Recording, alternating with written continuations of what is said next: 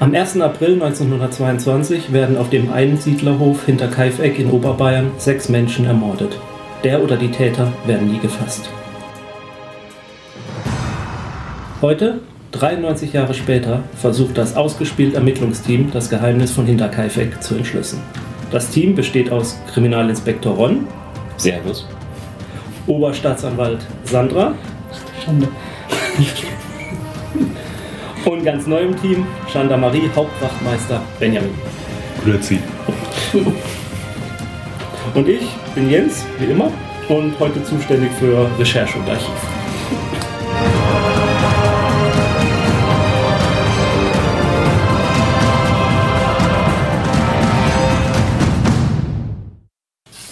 Ähm, ich werde äh, versuchen, durch diese Folge zu führen, euch die Umstände und Details des Falls zu liefern und hoffentlich auch genug Fakten, damit ihr die Möglichkeit habt, am Ende vielleicht eine Theorie zu entwickeln, was passiert sein könnte, was passiert ist. Ähm, ich werde versuchen, mich tatsächlich auf die historischen Fakten dieses Falls zu beschränken. Äh, allerdings halt, soweit man das mit dem Zeitabstand von 93 Jahren überhaupt noch kann, was da tatsächlich wirklich gesagt wurde und was Legende ist, ist auch in diesem Fall ähm, manchmal schwer auseinanderzuhalten. Fragen Wo liegt das überhaupt? in Oberbayern. Ja gut, wo liegt Oberbayern? Äh, ich kann es dir ein bisschen genauer sagen, das wird dir aber auch nicht so viel bringen. Aber wir können ja auch so. Was ist so das nächstgrößte? Ja, ja, genau, das wollte ich mal. Was vielleicht einfach hinter. Kaifeck ist ein Einsiedlerhof, also ein Hof, der allein steht. Äh, Der nächste Nachbar ist 500 Meter entfernt, ein weiterer Bauernhof. Da kommen wir vielleicht auch noch inzwischen dann dazu. Hinter Kaifeck äh, liegt bei Grobern in der Gemeinde Wengen im Landkreis Schrobenhausen. Jedenfalls hieß der Landkreis früher so Schrobenhausen. Heute heißt der Landkreis Neuburg-Schrobenhausen. Das Ganze ist circa 80 Kilometer von München entfernt. Und Davon habe ich mal was gehört. ja, und ich würde sagen, so nordwestlich von München, würde ich mal so sagen. Also es ist schon im tiefsten Bayern, äh, im Oberbayern. Und ja, wir schreiben das Jahr 1922, das habe ich auch schon erwähnt. Vielleicht so ein bisschen zur zeitlichen Einordnung, was im Jahr 1922 so das Wichtigste passiert ist, um auch ein bisschen reinzukommen. Okay, also am 24. Juni 1922 wird Reichsaußenminister Walter Rathenau von Nationalsozialisten erschossen. Friedrich Ebert ist, zu der, ist 1922 Reichspräsident. Mussolini übernimmt die Macht in Italien. 1922, nur für die, die es nicht wissen, das ist vier Jahre nach dem Ersten Weltkrieg. Und es ist zwei Jahre nach dem sogenannten Kapp-Putsch. Kaputt. Das war ein Putsch von national gesinnten Militärs, äh, um die Weimarer Republik zu stürzen und einen Militärstaat zu errichten, der dann mit Hilfe von einem ganz groß angelegten, dem größten Generalstreik, den es jemals in Deutschland gab, sozusagen beendet wurde. Also eigentlich ein, ein rühmliches Thema für die Geschichte der Repu äh, Demokratie in Deutschland, weil sie da an dem Tag, also an den Tagen verteidigt wurde, was ja dann leider einige Jahre später nicht gelang. Ja. Also, dann schauen wir uns mal irgendwie dieses Mysterium an. Es gibt dort Mordfälle. Es gibt dort Mordfälle und zwar Wie viele äh, in der Nacht vom 30, 31. März auf den 1. April sind sechs Menschen umgebracht worden in diesem Hof. Ich werde euch, liebe Ermittler, jetzt ein Bild, ein, ein, ein, eine Zeichnung dieses Hofes geben, äh, um erst örtlich verordnen. Wir werden das natürlich auch versuchen zu verlinken in den Shownotes, damit die Hörer sich das dann auch anschauen können. Aber so mal eine kleine Übersicht, wenn man auf den Hof kommt, wie das so aussieht. Es gibt ein Hauptgebäude, es gibt Stallgebäude, die Gebäude sind alle miteinander verbunden. Stall, das, das, sind das Hühnerställe? Ja, kommen wir dann gleich dazu, wenn ihr euch das näher anguckt. Ah, Wie viele Einwohner wohnten denn auf dem Hof? Wissen wir das? Zum Tatzeitpunkt Ja, vor der sechs. Tat. Sechs. Oh. Also Und es sind alle, 100% ja, es ist Verlust. eine hundertprozentige äh, Verlustquote auf diesem Hof. Wow.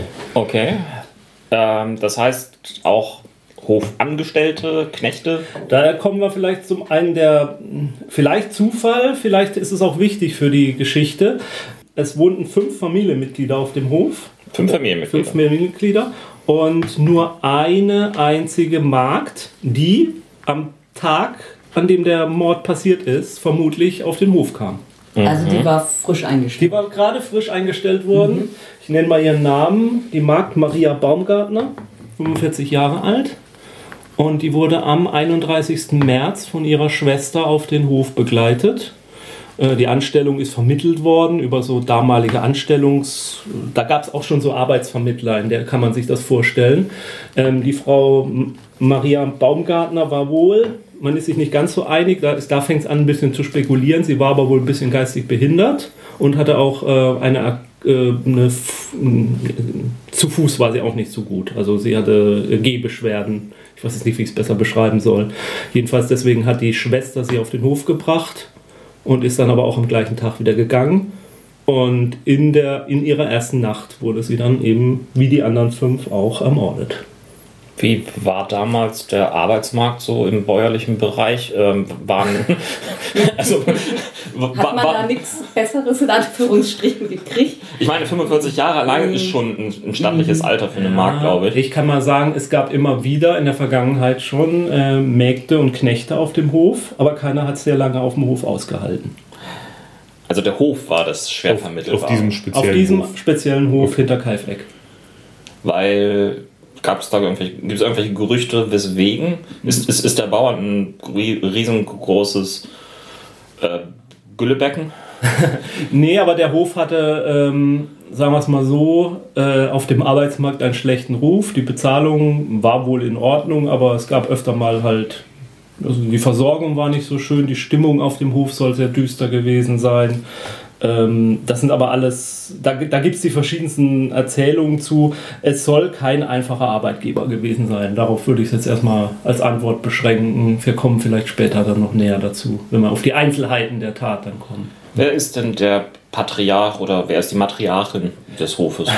Also der Hof gehört Victoria Gabriel, geborene Gruber.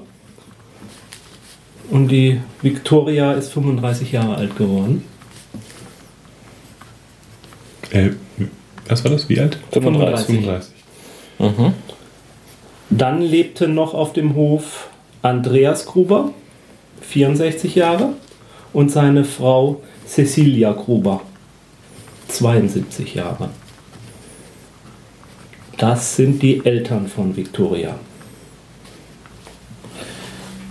Und die haben waren bereits irgendwie entsprechend verrentet oder Ja. haben, halt irgendwie den ähm, Ja. Hof aus Steuergründen gegeben. Antworte ich dir gleich. Ich wollte jetzt sonst, noch, sonst lass mal einfach noch die restlichen Personen erwähnen. Victoria Gruber, also nee, Entschuldigung, Victoria Gabriel hatte eine Tochter, Cecilia Gabriel, die heißt wie ihre Großmutter. Sie wurde aber Sally, Sally gerufen. Also vielleicht bleiben wir bei Sally Gabriel einfach, um, um das unterscheiden zu können Wie alt? sieben Jahre alt. Und dann gab es noch den Josef Gruber. Der ist zweieinhalb Jahre und ist der uneheliche Sohn von Victoria Gabriel. Moment, Josef. wie alt ist der? Zweieinhalb Jahre. Ja, wir müssen dann, Und- glaube ich, jetzt mal auf Victorias Männer zu sprechen kommen. Ja, können wir gern. Ähm, ich wollte noch erwähnen, Josef Gruber, also Andreas Gruber, der Großvater von Josef Gruber, hat die Vormundschaft übernommen. Deswegen heißt Josef Gruber auch Josef Gruber und Silly heißt eben Silly Gabriel. Äh, Waren Josef und Andreas Gruber sich ähnlich? Äh, du kommst da auf was, was vielleicht eine Rolle spielt bei der Geschichte. Ähm, ich weiß nicht, ob sie sich ähnlich sahen.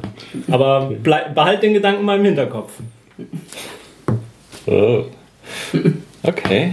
Ja, also was ist denn mit, mit Sallys Papa? Sillys Ka oder Sallys Papa ähm, ist im Krieg gestorben. Karl Gabriel ist relativ früh im Ersten Weltkrieg 1914, ich glaube, in Flandern gefallen. Da bin ich mir jetzt ehrlich gesagt gar nicht sicher.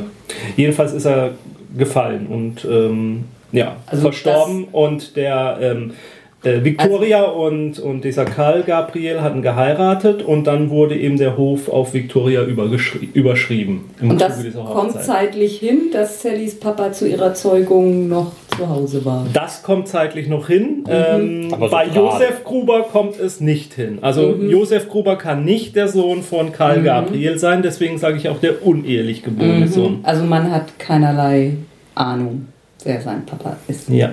Nee, ich sehe jetzt übrigens, Karl Gabriel ist in Neuville, Frankreich gestorben. Entschuldigung. Das wollen wir mal kurz korrigieren. Es spielt aber, glaube ich, nicht die große Rolle, wo er gestorben ist, sondern eher, ob er gestorben ist. Okay. Also es ist unbekannt, wer der leibliche Vater von Josef Gruber, zweieinhalb Jahre alt. Ja. Gut. Aber man erzählt sich schon Geschichten. Ja, klar. Ich kann, ich, ich kann Ihnen da Geschichten erzählen. Wenn Sie wollen. Gibt es denn noch mehr Familie Gabriel? Also, Ja.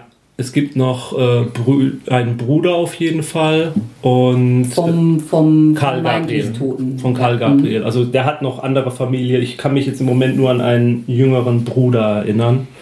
Ähm, das ist dann auch später, gibt es dann noch Auseinandersetzungen äh, über das Erbe des Hofes. Äh, die Gabriels äh, übernehmen am Ende dann, also in den 1923 oder so, das ganze Gelände und den Hof. aber es war ein Gruberhof. Es war ursprünglich ein Gruberhof. jeher. Und von denen gab es sonst niemanden mehr. Ähm, von den Grubers gab es wohl auch noch Verwandtschaft. Man hat sich da auseinandergesetzt, aber über die Gruber-Verwandtschaft kann ich euch jetzt so genau weiter nichts sagen. Das habe ich so jetzt nicht im Kopf. Äh, spielt auch nicht die entscheidende Rolle. Kann ich schon so sagen. ich glaube, dann müssen wir uns mal die Leichen anschauen. Mhm. Ihr wollt euch in den Hof begeben. Im Moment steht er ja quasi immer noch davor. Mhm. Wollt ihr rein? Ja, So, nützt ja nichts. ja.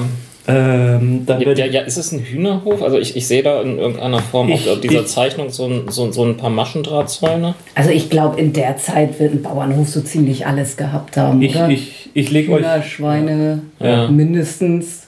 ja. Gut, Kühe vom ich, ich leg euch jetzt mal einen ähm, Plan, also einen, einen Gebäudeplan vor, von den entscheidenden Gebäuden des Hofes. Auch den werden wir versuchen dann für die Hörer zu vermitteln. Diese Übersicht, äh, bestehend aus einem, ich das schilder ich mal kurz, Maschinenhaus, daran angeschlossen ein Stadel oder Scheune, an diesen Stadel, Scheune angeschlossen wieder ein Stall und an diesen Stall dann das eigentliche Wohnhaus, auf dessen Zimmereinteilung wir sicherlich noch kommen werden, wenn wir tiefer in das Haus eindringen. Das Ganze bildet so zusammen eine Art L-Form. Ja, jetzt ist die Frage, es gibt einen Haupteingang, der führt natürlich in die Küche hin, äh, führt natürlich in das Wohngebäude hinein. Und es gibt äh, einen Eingang ins Maschinenhaus und es gibt einen Eingang ins Stall, von der Stelle, wo ihr sozusagen jetzt eindringen mögt. Ähm, ich überlasse euch, wo ihr das Gebäude betretet. Ja, wissen wir denn, wo die Leichen liegen? Hm, Im Moment nicht, beziehungsweise da ist es schon ein bisschen eingezeichnet, von daher. Aber das ist gut, dass es auf dem Kopf steht, deswegen kann ich es gerade nicht so gut lesen. Insofern gehe ich dann einfach mal jetzt in den Wohnbereich rein. Okay. Ähm, Ja, wir gehen am besten immer Ja. gemeinsam. Ja, dann arbeiten wir uns da. Wie die Gruppe teilen? Nee, nee. Okay, ihr geht die Treppe hinauf, ähm, kommt dann in einen Flur.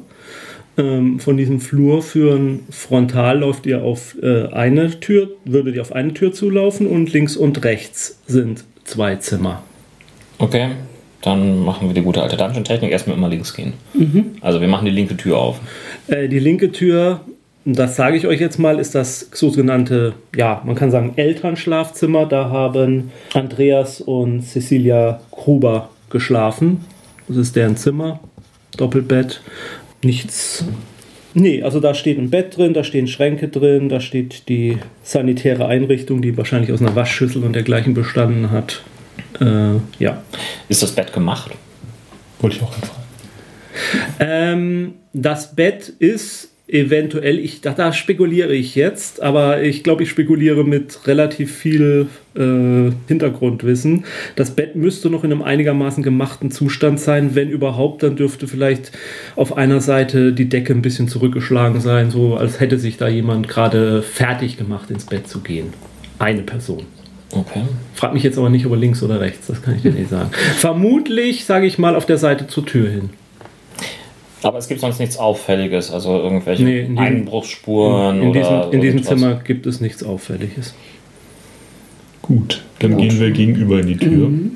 Ja, es gibt keine weiteren Türen oder Nee. anderen Sachen in dem Raum. Zwei Fenster nach Süden raus, Ja. aber Mhm.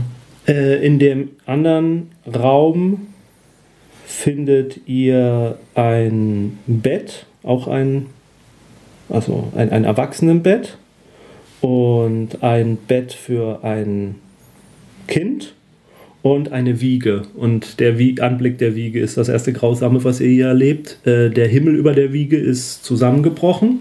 Über, der Wie über die Wiege ist ein Kleidungsstück gelegt, ein Kleid. Und um die Wiege herum sind überall Blutspuren. In der Wiege drin liegt der zweieinhalbjährige Josef Gruber erschlagen, im Schädel eingeschlagen mit äh, brutalster Gewalt. Können wir irgendein Werkzeug entdecken? Nee, Und, Tatwaffe ist keine zu finden. und das eingedrückte Bett, was über ihm Also das liegt. Him- da ist so ein Himmel drüber Genau. gespannt. Und, aber der, der, ist, der ist zusammengeklappt. Oder Ja, also man kann äh, aus den Spuren oder wird aus den Spuren herauslesen, dass jemand mit brutaler Gewalt einfach diesen Betthimmel mit eingeschlagen hat, während er den Schädel des Kindes zertrümmert hat. Äh, Sieht das Also- eher nach irgendwie einer äh, stumpfen Waffe wie so ein Baseballschläger aus? Oder ist es eher irgendwie sowas wie ein Schraubenschlüssel gewesen, der halt eher kleinflächigere Schäden. Äh, um, um, um da jetzt nicht die, äh, die großen pathologischen ähm, Einzelfragen zu stellen, rücke ich damit mal, mal raus. Man hat das Kind, das wird man später herausbekommen, mit einer äh, Reuthaue erschlagen. Das ist so eine Art Mischung aus, aus Hacke und Axt irgendwie. Das ben wurde benutzt, um gerodete Wälder, die Baumstümpfe, die da im, im, im Boden drin sind, noch rauszuzerren und dergleichen mehr.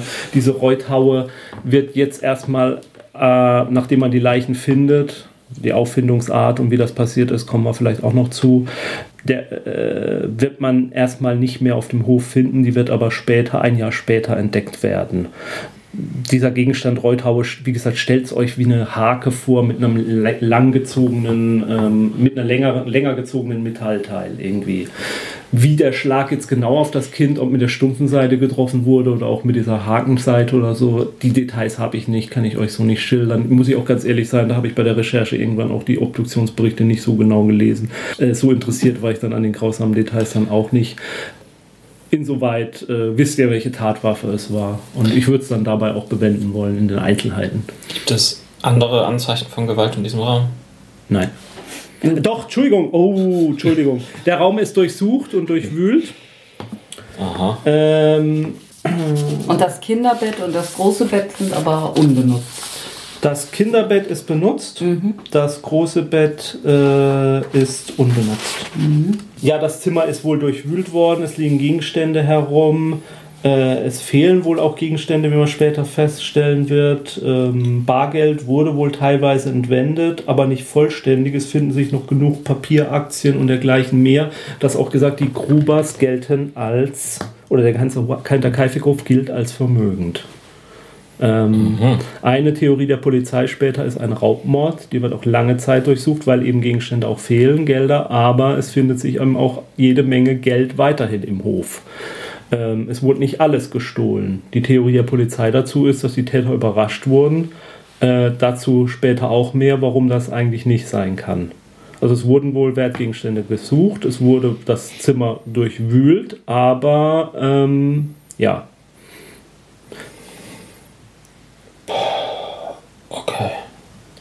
Ja, gehen wir erstmal weiter, ich denke. Wenn, wenn wir da jetzt nichts. Ja, gibt es noch andere Türen hier? Gerade, also aus, aus diesem Raum jetzt, in dem ihr seid, gibt es keine Türen. Wie gesagt, auf dem Flur, da führt der Weg geradeaus durch zur Küche hin.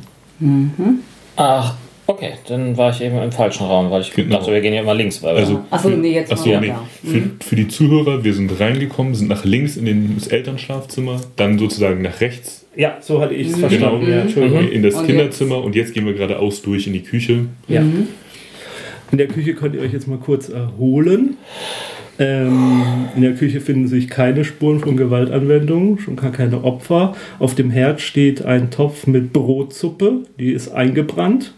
Der Herd selbst ist aber aus, auch, die, auch die, der, der Topf ist wohl vom Herd runtergezogen. ist es ein Kohle oder ein, ein Holzherd. Ja, genau. Ich kann es dir, ich kann's dir wirklich gesagt Gut, das heißt, es ist, es ist durchaus plausibel, dass er von selbst irgendwann ausgegangen ist. Ja. Ja, ich denke schon, auf jeden Fall. Aber sonst gibt dieser Raum eigentlich nicht viel her. Also außer dass es eben der Küche ist, aus der nach links eine Tür führt und nach rechts eine Tür.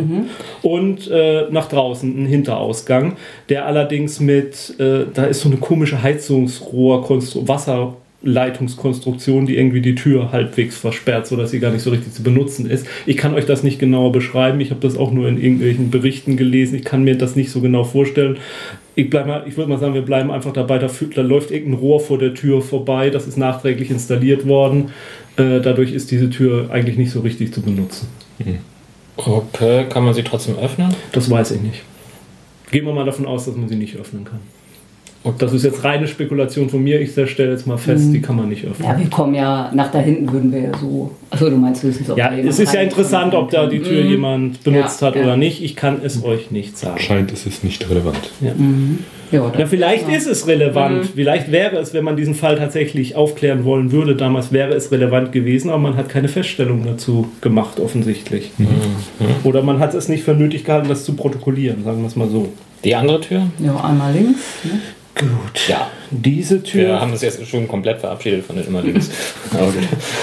Diese Tür führt euch äh, in das Zimmer der Magd. Äh, die Magd liegt auf dem Boden erschlagen. Das Bett ist über die Magd drüber geschoben sozusagen, also die Leiche ist etwas verdeckt worden. Ähm, Maria war das. Ne? Maria? Baumgartner. Baumgartner Mhm. ähm, wurde, lag wohl schon im Bett, hat wohl schon geschlafen, wurde Mhm. überrascht. Ja, von den oder der oder die oder den Tätern. Ja. Also man, man sieht deutlich, dass das Bett irgendwie verschoben worden Das ist. weil- Bett ist wohl tatsächlich, äh, das nochmal der Hinweis, es wurde, eine, es wurde ein Kleidungsstück über, das, über das, äh, den, den Josef Gruber abgedeckt. Also diese Leiche wurde abgedeckt und auch diese Leiche wurde nach der Tat offensichtlich abgedeckt. Hm. Hier notdürftig mit dem Bett nicht, das, nicht in der Form abgedeckt, dass man da was verbergen wollte, sondern weil es offensichtlich ist, dass da ein Toter liegt. Aber ähm, es wurde irgendwie, naja, Quasi ein Leichentuch. Also so, so Ja. das eher. ob aus Also, Pietätsgründen ja. oder, oder Aber wir- weil man wir- sich wir- von den toten Augen verfolgt fühlte, ich weiß es Wir nicht. können davon ausgehen, dass es nicht die Personen abgedeckt haben, die ähm, sie entdeckt haben oder beziehungsweise die, die Erstaufnahme an diesem Tatort machten. Vermutlich nicht, aber das sage ich jetzt tatsächlich vermutlich. Aber die, es, gab mehr, es gibt mehrere Zeugenaussagen. Drei Personen waren die ersten, die es entdeckt haben. Dazu kommen wir auch wieder später. Und die alle übereinstimmend sagen, dass die Auffindung so war, wie ich sie euch gerade geschildert habe. Und wir finden Maria im Bett oder neben dem Bett? Unter dem Bett. Unter dem Bett. Ja. Ähm, können wir erkennen anhand von Blutspuren oder so, ob sie dahin geschoben wurde, als sie tot war, oder ob sie probiert ist, ähm, hat zu entkommen, Nee, so genau könnt ihr das nicht. sich unter, unterm Bett zu Also verstecken? wie rum liegt sie denn da? Ja, genau. Liegt sie, also sieht Auf das dem aus, als wäre sie hingelegt? Oder Kann ich euch so genau nicht sagen. okay. So kann ich nicht arbeiten. Tut mir leid. Ähm, sie, sie ist ja abgedeckt worden, auch das, auch das Baby wurde abgedeckt. Ja, ja. Wurden, sind das eigene Kleidungsstücke? Also sind das Kleidungsstücke, die letztendlich dem Baby bzw. der Markt zuordnenbar sind? Nee, das, die. Magd wurde nicht mit Kleidungsstücken gede- abgedeckt. Die Magd liegt unter dem Bett. Also die wurde nur Das, mit dem Bett das Bett abgedeckt. wurde einfach drüber geschoben. Ach so, ach so, also man hat wahrscheinlich gar nicht sie bewegt, sondern einfach das Bett. Ja, drüber. ja, ja. Okay, Ja, ja, ja. jetzt habe ich es Das heißt, sie, sie wurde gar nicht abgedeckt, sondern das Bett wurde aus Pietätsgründen eventuell über sie rübergeschoben. Ja, genau. Okay, alles klar. verstanden. Äh, warum lassen wir mal dahin? Ja. Ja, das wird ja dann, wenn es darum geht, wer denn so die Verdächtigen sein könnten. Interessant. Ähm, wie wurde sie umgebracht? Auch erschlagen, auch mit der Reuthaue. Reuthaue, das muss ich mir tatsächlich mal merken. Reuthaue. Reuthaue.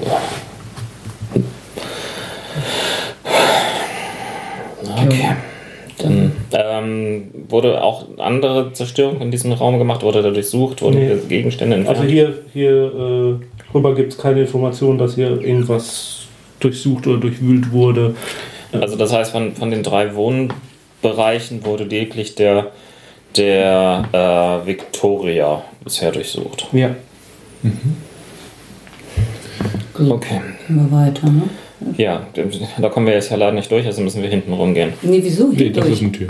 Wo kommen wir nicht durch? Da kommen wir durch. Wir da kommen kommen wir doch durch. Ach, ach so. Ja. Ah, oh, ah, okay, gut. Ja, Das- dann gehen wir da durch. Das ist, ein, das ist jetzt ein Raum, in den ihr kommt, der ist ähm, sozusagen äh, so eine Art Kellerraum. Und das ist der Verbindungsraum für die Zuhörer von Küche zum Stall. Genau. Und deshalb wahrscheinlich so eine Art Lagerraum. Ein Zwischenraum, ein ein Lagerraum, ein Kellerraum, wie auch immer man das nennen will. Ich kann es euch jetzt nicht sagen, ob ihr da eine Treppe runtergeht oder nicht, ob das auf der gleichen Ebene ist. Ich vermute fast, dass man da vielleicht ein, zwei Stufen geht.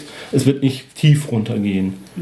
Es kann sein, dass es da vielleicht eine kleine Treppe gibt oder nicht. Geht mal davon aus, dass es eigentlich, eigentlich ist es plan. Ne? Ähm, ist das hier jetzt das Wohngebäude? Ja, genau. Aber das Also sind da ja zwei gibt's, Stöcke. genau, da gibt es ja oben auch noch. Ja, hier ist die Außentreppe, sieht man hier. Ja.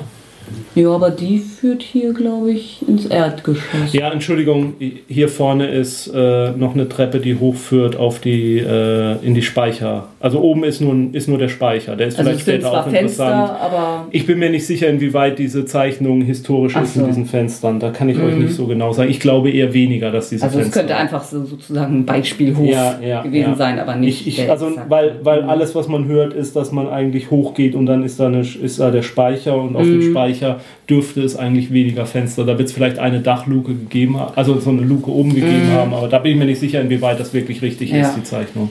Wenn irgendwelche Fenster geöffnet sein sollten, dann sagst Werde du ich, das. wenn es wichtig ist für euch zu wissen, dann, dann werde ich euch das erwähnen. Es sind aber im Prinzip keine geöffneten. Auf dem Speicher sonst, denn, denn eigentlich sollten wir systematisch, systematisch vorgehen. Ja, Ich, okay. ich sag mal, äh, guckt euch den Speicher erst später an, macht erstmal den Rest. Es oh, lass uns einfach den Speicher später angucken. Gehen ist, wir einfach Stall. nein, es ist von der, vom, vom, ich sage, ich greife jetzt mal ein da an der Stelle. Ich glaube, es ist vom, vom Spannungsbogen und auch von der, um der Geschichte zu verstehen, ist es interessanter, den Speicher sich vielleicht ein bisschen später anzugucken. Ja, Gut. Lass uns den Speicher Dann- später angucken. Warum Ich verspreche euch, da oben ist kein Monster, was euch überraschen wird. Und auch kein menschliches Monster oder irgendwas in der Art. Ja, also in dem glaube ich Lager, dir nicht? in diesem Lagerkeller? Dings, Dingsbumsraum irgendwas Interessantes? Nee, eigentlich nicht. Gut, dann weiter in den Stall. Äh, der Stall ist das, da ist der sogenannte Futtergang und hinter diesem Futtergang sind eben Ställe für Kühe. Da stehen auch äh, Kühe. Die Kühe sind relativ ruhig. Die scheint, man scheint sich um sie gekümmert zu haben. Und sie sind auch am Leben. Sie sind alle am Leben. Also den Tieren wurde nichts angetan. Äh, es, ach ja, aber wenn wir auf dem, wenn wir bei dem Thema Tiere sind, es gibt einen Hund auf dem Hof und der Hund hat überlebt. Das ist ein Spitz, der hat eine Verletzung am Auge. Wo er sich jetzt zu dem Zeitpunkt aufhält, äh, kann ich euch nicht mehr sagen. Er ist zwischendrin mal entdeckt worden, nach der Ta nachweislich, nachdem die Menschen schon gestorben sind, dass er vor dem Haus angebunden war. Wie er dann, wo er dann war, als die Leichen tatsächlich gefunden wurden, da kann ich euch keine Informationen zu geben. Der Hund hat die Tat aber überlebt. Ich bin jetzt landwirtschaftlich nicht so stark geprägt, aber ähm, komme immerhin vom Dorf. Insofern weiß ich, ähm, dass Kühe gewöhnlicherweise ein relativ rigoroses Melkrhythmus-Geschichte benötigen. Ansonsten werden sie unruhig. Das heißt, dass die jetzt so ruhig sind, ist, äh, deutet dann eventuell darauf hin, dass es halt seit diesen drei Tagen, die die jetzt da liegen, dass sie gemelkt wurden. Also ich sage euch mal kurz, also 1. April, der 1. April ist ein Samstag. Also in der Nacht vom 31. auf den 1. April ist wohl dieser Mord passiert. Ganz genau kann ich es euch nicht sagen. Und, Und die Leichen gefunden wurden am 4. April. Es spricht viel dafür, dass sich in der Zeit zwischen dem 1. April und dem 4. April Personen auf dem Hof aufgehalten haben, die sich zum Beispiel auch um das Vieh gekümmert haben. Okay, das ist scary. Ja. Ähm, die Das Außer es war jemand, der den Hof hinterher gerne übernehmen wollte. Es, Und der Das- deshalb natürlich ein Interesse trotzdem hatte. scary. da Ja. kann ich euch dann noch den Hinweis geben, der Hof wurde im Jahr 1923 abgerissen, weil niemand dort leben wollte. Okay. Wie gesagt, wir springen da ganz bewusst mal ein bisschen Mhm, hin und her in der mhm. Zeit. So wie sich die Informationen die hier. Leichen, die wir finden, haben die alle einen ähnlichen ähm, Zustand? Also Ihr habt sie noch nicht gefunden. Ja, ja. Nein, aber ich meine, also sind, sind die alle gleich lange tot in etwa? Ja. Okay, das, das Ja. Ich kann euch, wenn Also ja, ich wenn denke mal, der. mit den damaligen Methoden Ja, kann man so jetzt nicht wirklich sagen, sind es nur zwei Ja, oder drei also es gibt Tage. Spekulationen, ich, wenn wir alle Leichen Ähm, gefunden. Doch, Ja. doch, doch, Ja. Leichen, Ja. Leichenstarre und dann löst sie sich irgendwann auf und da kann Aber man. Also Wenn- ich, Ja, ich meine, schau, okay. schau dir nur Ripper Street an, das ist noch weiter davor und da Ja, gab es auch schon einige Ja, stimmt schon. schönere. Wenn, Äh, wenn, wir, wenn, wenn ihr erstmal alle Leichen gefunden habt, Ja. dann werde ich euch nochmal was erzählen drüber, was vermutlich die Reihenfolge Ja, ja. der äh, Tod, Todeszeitpunkte war. Gut. Also im Stall hier ist dann auch nichts. Keine Fußspuren, keine Blutspuren. Nichts beschrieben, Mhm. jedenfalls. äh, wurde die Milch irgendwo aufbewahrt? Auch das rüber. Das ist auch so eine Frage, die ich mir gestellt habe. Ja, wenn die Viere gemolken wurden, was ist denn aus der Milch geworden? Ich habe keine Informationen darüber. Nein, sie kann weggegessen Ja. sein, aber dann auch dann findet man irgendwo draußen irgendwo so einen stinkenden Fleck. Gibt's, gibt's, kein, gibt's in den Fakten und äh, Untersuchungsberichten, die zur Verfügung stehen, keine Informationen drüber. Ich muss auch sagen, es gibt auch einzelne Leute, die behaupten, dass das mit dem regelmäßigen Kühemelken gar nicht so zwingend wäre. Aber da bin ich kein Landwirtschaftsexperte. Ich Also gut, die waren mit Sicherheit damals noch nicht so, so hoch gezüchtet wie heute, wo es ja heute, glaube ich, müssen die ja zweimal am Tag ja, sogar. also ich, ich gehe aber trotzdem. Noch, auch damals ja. wurde schon Also regelmäßig. täglich mit Sicherheit. Ich, also es ist weiter, es ist prinzipiell davon auszugehen, dass jemand sich um die Tiere gekümmert hat. Es, diese Tiere sind nicht vier Tage lang ohne menschliche Betreuung gewesen. Gut, ähm, Weil man bei so jemandem oder so jemand oder mehreren von Menschen reden kann. und es sind auch nicht in irgendeiner Form Kälber dort, die jetzt irgendwie die Milch brauchten. keine Information drüber. also ansonsten finden wir auch keine nichts Kriminalistisches im Stall. Nee. Gut, dann gehen wir weiter durch. So, jetzt kommt eine Stelle, wo ich spekulieren muss. Ich weiß nicht, ob die Tür zwischen dem Stall und der Scheune, in die ihr jetzt kommt, äh, drin ist oder noch oder nicht. Theoretisch könnte die auch ausgehängt sein. Denn in dem Türbereich, jetzt zum Stall, liegt eine Tür auf dem Boden. Es ist aber nirgendwo gefunden im Bericht, welche Tür das ist, woher die Tür stammt. Das ist aber deswegen wichtig, weil unter dieser Tür liegen die restlichen Leichen übereinander gestapelt. Wie übereinander gestapelt. Äh, zu oberst liegt äh, Andreas Gruber. Darunter liegen dann seine Tochter Victoria. Victoria Gabriel, das Kind äh, Cecilia Gabriel. Ich weiß nicht, ob sie zu oberst oder zu unterst liegt, weiß ich nicht. Und ganz unten liegt wohl die Ehefrau Cecilia Gruber. Die liegen alle übereinander gestapelt im Heu und über diesen Leichenberg drüber dann diese ausgehängte Tür draufgelegt, wieder die Leichen sozusagen abgedeckt. Das Ganze drumherum mit Streu. Äh, es gibt Fotos dazu, wenn ihr die sehen wollt. Ja, gerne. Okay, Oh, ich weiß nicht. dann werde ich die mal kurz gucken. Ich bin jetzt auf der Seite, nur für diejenigen Kollegen, die das dann, die das hören und nachvollziehen wollen. Ich bin auf der Seite hinterkaifeck.net. Ja, Ich habe davon noch nie gehört vorher. es gibt zwei Cool größere Webseiten zu dem Thema. Cool. Es gibt fünf Fotos vom Tatort. Aber die sind alle soweit angezogen Ja. und, und Da, zu der Art, wie sie angezogen sind, kann ich euch gleich was sagen. okay. Ich versuche jetzt einmal. Gibt leider kein Foto jetzt mehr, wie die Leichen. Doch hier. Ohne Tür leider. Also die Tür müsst ihr euch dazu denken, dass sie noch drüber liegt. Der oberste, die Leiche, die zu sehen ist, ist die von Andreas Gruber. Für die Hörer kurz beschrieben. Ähm, man sieht da jetzt keine grausamen Einzelteile, außer dass man sieht, da liegt wohl ein Also die Oberkörper Körper. sind ja. Nee, ist das nicht die Tür hier? Ist das die Tür? Ich glaube, da Ah ist ja, die doch, Tür tatsächlich, und da dann ist das- sie. das die Beine, Stroh die Beine gucken, äh, gucken drunter durch. Und dann aber auch noch Heu oder Stroh ja, oben ja. drauf. Das ist eine Rekonstruktion, weil als man die Leichen aufgefunden hat, hat man sie erstmal nebeneinander aufgebahrt. Später hat man sie dann nochmal wieder übereinander gelegt, um dann den Fotografen Also zu es sind zeigen, schon wie es die wohl gewesen Originalleichen. Ja, es sind die Originalleichen. Jetzt können wir die Kleidung hier nicht hundertprozentig drauf Nee, erkennen. kann man nicht. Ist er barfuß oder sind das Leder? Ja, Andreas Gruber ist barfuß und dann trägt ein Nachthemd. Und er hat Blut an den Füßen? Äh, weiß ich Oder nicht. was ist das für eine Ist nicht beschrieben. Kann ich dir jetzt so nicht Sieht so ein sagen. bisschen aus, als wenn er da. ja, könnte, auch, könnte auch Dreck sein. oder von oder oder so äh, Oder Leichenflecken. Genau Leichenflecken Leichenflecke kann auch so sein. Äh, Wobei die würden sich würden sie sich oben ansammeln? Na egal, ich glaube, das ist egal. Ne? Da, da wo, der, wo, sich, wo das Blut wo das staut, Blut sich einfach staut. Ja. hinläuft. Ne? Ich, da glaube ich auch, aber ich Ja, weiß gut, die, es sind nicht. jetzt nach, die Fersen sind nach oben gerichtet Ja. und die, die sind dunkel verfärbt. Ähm, Andreas Gruber trägt sein Nachthemd und keine Schuhe. Die Ehefrau Cecilia Gruber und Victoria Gabriel sind bekleidet. Und das Kind Silly Gabriel äh, ist auch im Nachthemd. Soweit ich es in Erinnerung habe. Doch, ich bin mir relativ sicher, dass sie auch im Nachthemd ist. Victoria ist Victoria Gabriel ist, bekle ist, Ist bekleidet. Ähm, also nochmal eine Frage, woher weiß man eigentlich genau, dass die in der Nacht vom 31. auf den 1. gestorben sind? Hat sie am, ach ja, weil die Magd gekommen war, also am 31. war noch alles in Ordnung. Genau. Also Also früher kann es nicht passiert Ja. sein. Mhm. Äh, warum es später nicht passiert ist, darauf gibt es Zeugenhinweise, die später auf den Hof gekommen sind und niemanden angetroffen haben. Beziehungsweise samstags war Schule Mhm. und Silly Gabriel ist nicht in der Schule erschienen. Unentschuldigt. Aber das, äh, es sieht ja hier so aus, als wäre, würde die Tür im Hintergrund noch existieren. Ja, also ich- das heißt, ich gehe mal davon aus, Ja. dass die, dieser Winkel, der jetzt Ja. hier gezeigt ist, dieser Winkel hier ist. Mhm. Und die, die Leichen quasi jetzt hier so liegen. Also die Füße nach da. Und dann das heißt, es muss eine andere Tür sein. Mhm. Kann sein, ich kann es euch nicht mit Garantie sagen. Da führt. Ja, Vor allem, das sieht mehr nach einer Stalltür aus da Ja, oben und ja. das hier eher nach so einer Mhm.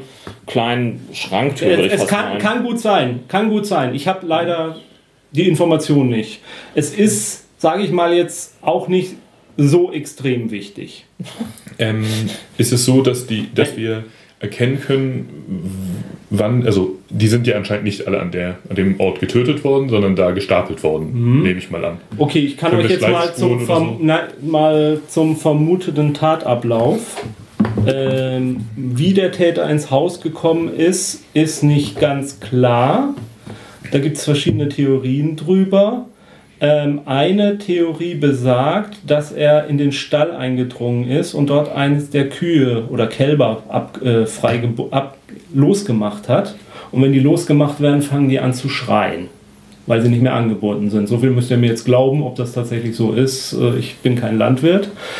Ähm, dieser Geräusch soll dann den ersten Bewohner, nämlich äh, Cecilia Gruber, in den Stall gelockt haben, wo er der Täter aufgelauert hat und mit dieser Reuthaue den Schädel zertrümmert hat.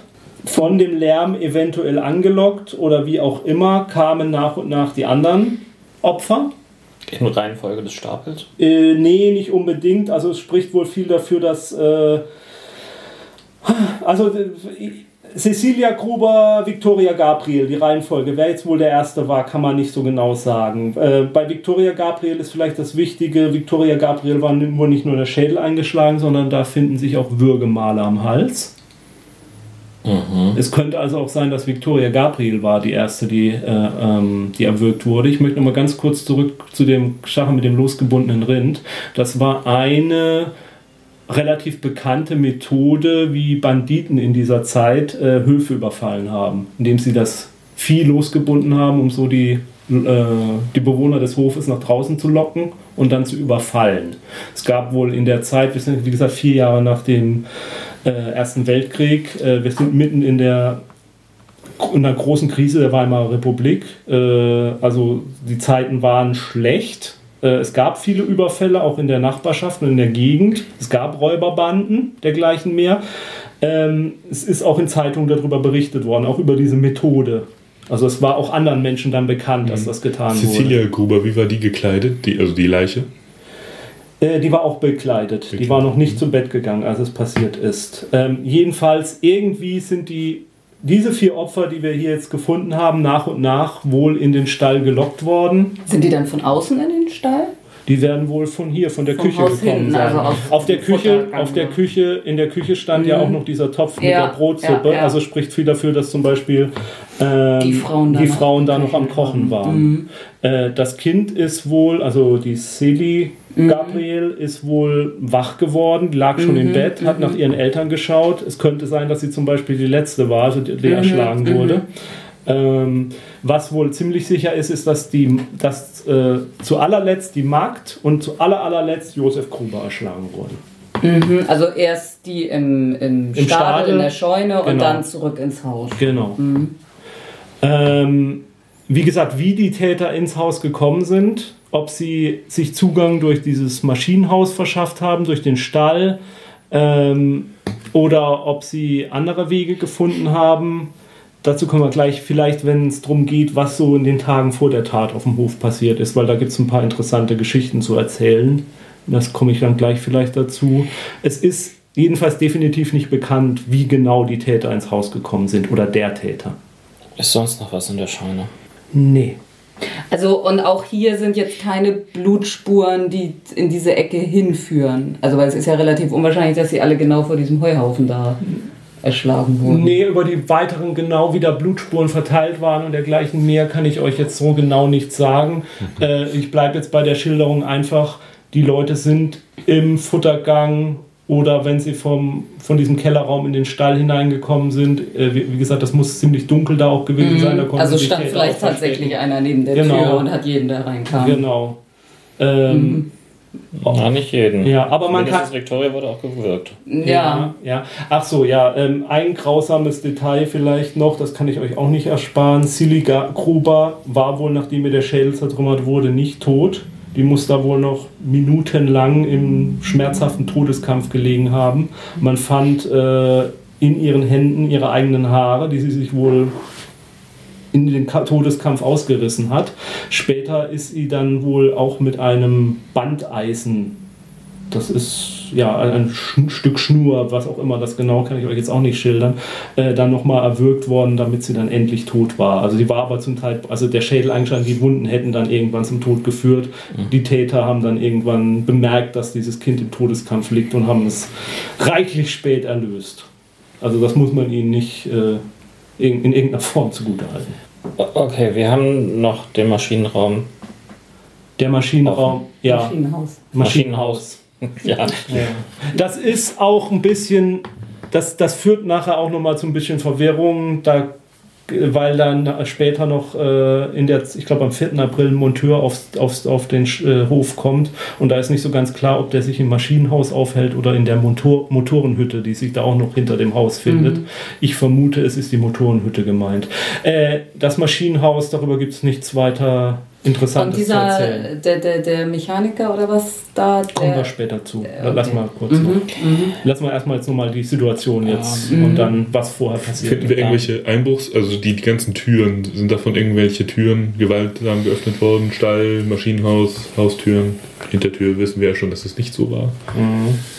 So in der Form keine Einspruchsspuren. Allerdings hat am 30.03., also vor der Tat, das war der Donnerstag noch, äh, soll Andreas Gruber mehreren Leuten mitgeteilt worden, dass er äh, am Schloss des Motorenhäuschens Einbruchsspuren entdeckt hat.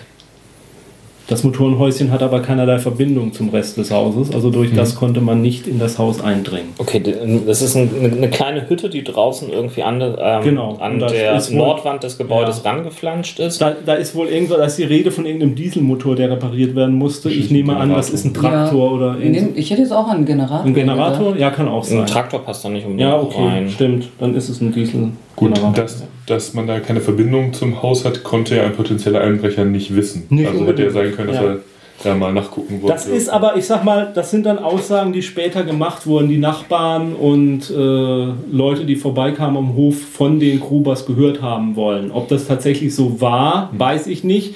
Ich kann mich auch nicht, was das Motorenhäuschen angeht, das wurde später tatsächlich aufgebrochen. Von daher kann man jetzt nicht mehr sagen, ob es zu dem Zeitpunkt schon aufgebrochen war. Ähm, gibt es irgendwo offensichtlich Sachen ähm, wie ähm, Arbeitsgegen ähm, und so weiter, die an der Wand festgemacht sind? Also gibt es irgend so einen, ähm, einen Platz, wo offensichtlich eine Reuthaue fehlt? Nee.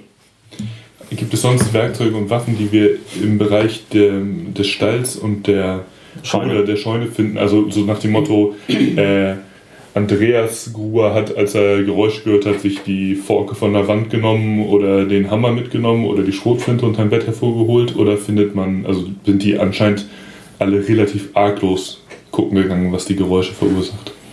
Fehlen Messer aus der Küche? Ähm, es wird später mal beim Aufbruch, Abbruch des Hofes auch ein Taschenmesser entdeckt, bei dem die Diskussion darum gehen, ob dieses Taschenmesser Andreas Gruber gehört hat oder nicht. Ähm, und ob er das zum Beispiel in deiner Hand hatte, als er da reinging, hin hinauf. Das ist aber reine Spekulation. Okay. Und es ist, Ähm, äh, ist auch nicht klar, wo das entdeckt worden ist. Äh, Das kann ich euch sagen. Äh, Die Reuthaue und das Messer wurden bei den Abbrucharbeiten, also ein Jahr später, auf dem Speicher gefunden, in einem Doppelboden sozusagen. Also äh, Oh. der, der Speicherboden und darunter war eine, ist eine Freifläche und dann kommt eben der, die Decke von, von den Untergeschossen. Und in, den Zwischen, in den Zwischenbrettern hat man die Reuthaue und dieses Taschenmesser gefunden. Die Reuthaue wurde, mit, wurde Blut dran entdeckt, die wurde labortechnisch untersucht mit den Methoden dieser Zeit äh, und als Tatwaffe identifiziert. Es wurde auch klar, dass es die Reuthaue von Andreas Gruber war, weil es gibt die Zeugenaussagen eines Knechtes, der auf dem Hof gearbeitet hat. Vor den Taten natürlich. Ähm, diese Reuthaue hatte eine Schraube hinten, die rausguckte, mit der der, der festgebunden. Das war irgendwas ungewöhnliches. Das war so eine Flügelschraube, relativ unprofessionell gemacht. Diese Reuthaue hat wohl Andreas Gruber auch selbst hergestellt. Und an dieser herausstehenden Schraube wurde dann auch festgestellt, das war auch die Reuthaue von Andreas Gruber eben. Die wurde aber, wie gesagt, ein Jahr später erst entdeckt. Die Polizei hat den nicht entdeckt, obwohl sie den Speicher auch durchsucht hat, auch mit Hunden. Müssen wir jetzt uns mal den Speicher angucken? Ihr könnt euch den Ich Speicher möchte mir Ja. vorher nochmal die Leiche von Andreas Gruber angucken. Ja. Ähm, hast du einfach nur gesagt, dass dem auch der Schädel eingeschlagen wurde oder ähm, hat der andere. Nee, bei Andreas Verletzungen? Gruber wüsste ich nicht, dass da andere Verletzungen sind. Also Victoria hatte Würgemale von Ja. Händen Ja. und die, die Sa- Sally, Silly, ja, äh, die hatte irgendwie von einem Seil oder sowas. Ja, die wurde halt nachträglich. dann Ja, ja, aber das gemacht. Seil Aber oder so hat man auch nicht. Doch, dieses Bandeisen. Achso, ein Bandeisen. Bandeisen, ich glaube, das hat man im Stadel gefunden. Mhm. Das, jetzt, wo du es sagst, ich meine, man hat es im Stadel gefunden. Ich weiß nicht, ob wir so detailliert werden müssen, aber die Blutergüsse am Hals von Victoria Gruber, sind die vorne oder hinten? Das kann ich dir nicht sagen. Okay, das ist. Kann ich dir nicht sagen, nee. Also ich wollte darauf hinaus, ob der. Von vorne. Von Ja. Ob, ob, ob es jemand vielleicht in einem Streit, der eskaliert Ja. ist, von vorne gewirkt wurde oder ob überrascht wurde von Ja, ja. hinten. Das ist ein guter Punkt. Aber gut. So, warte mal, ich, ich gucke einfach noch mal kurz. Ja, das Bandeisen lag im Heu.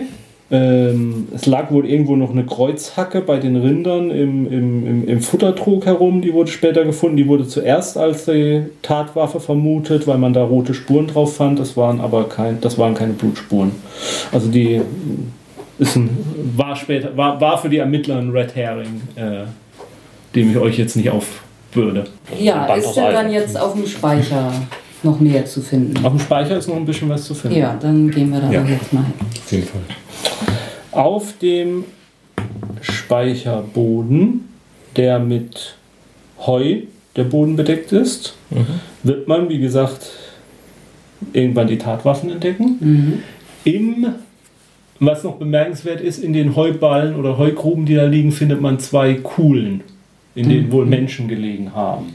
Mhm. Oder so die Spekulation, dass da Menschen gele drin gelegen haben. Und mehrere der, der zwei oder drei Stellen ist- sind die Dachziegel so verschoben, dass man rausgucken kann über den Hof hinaus.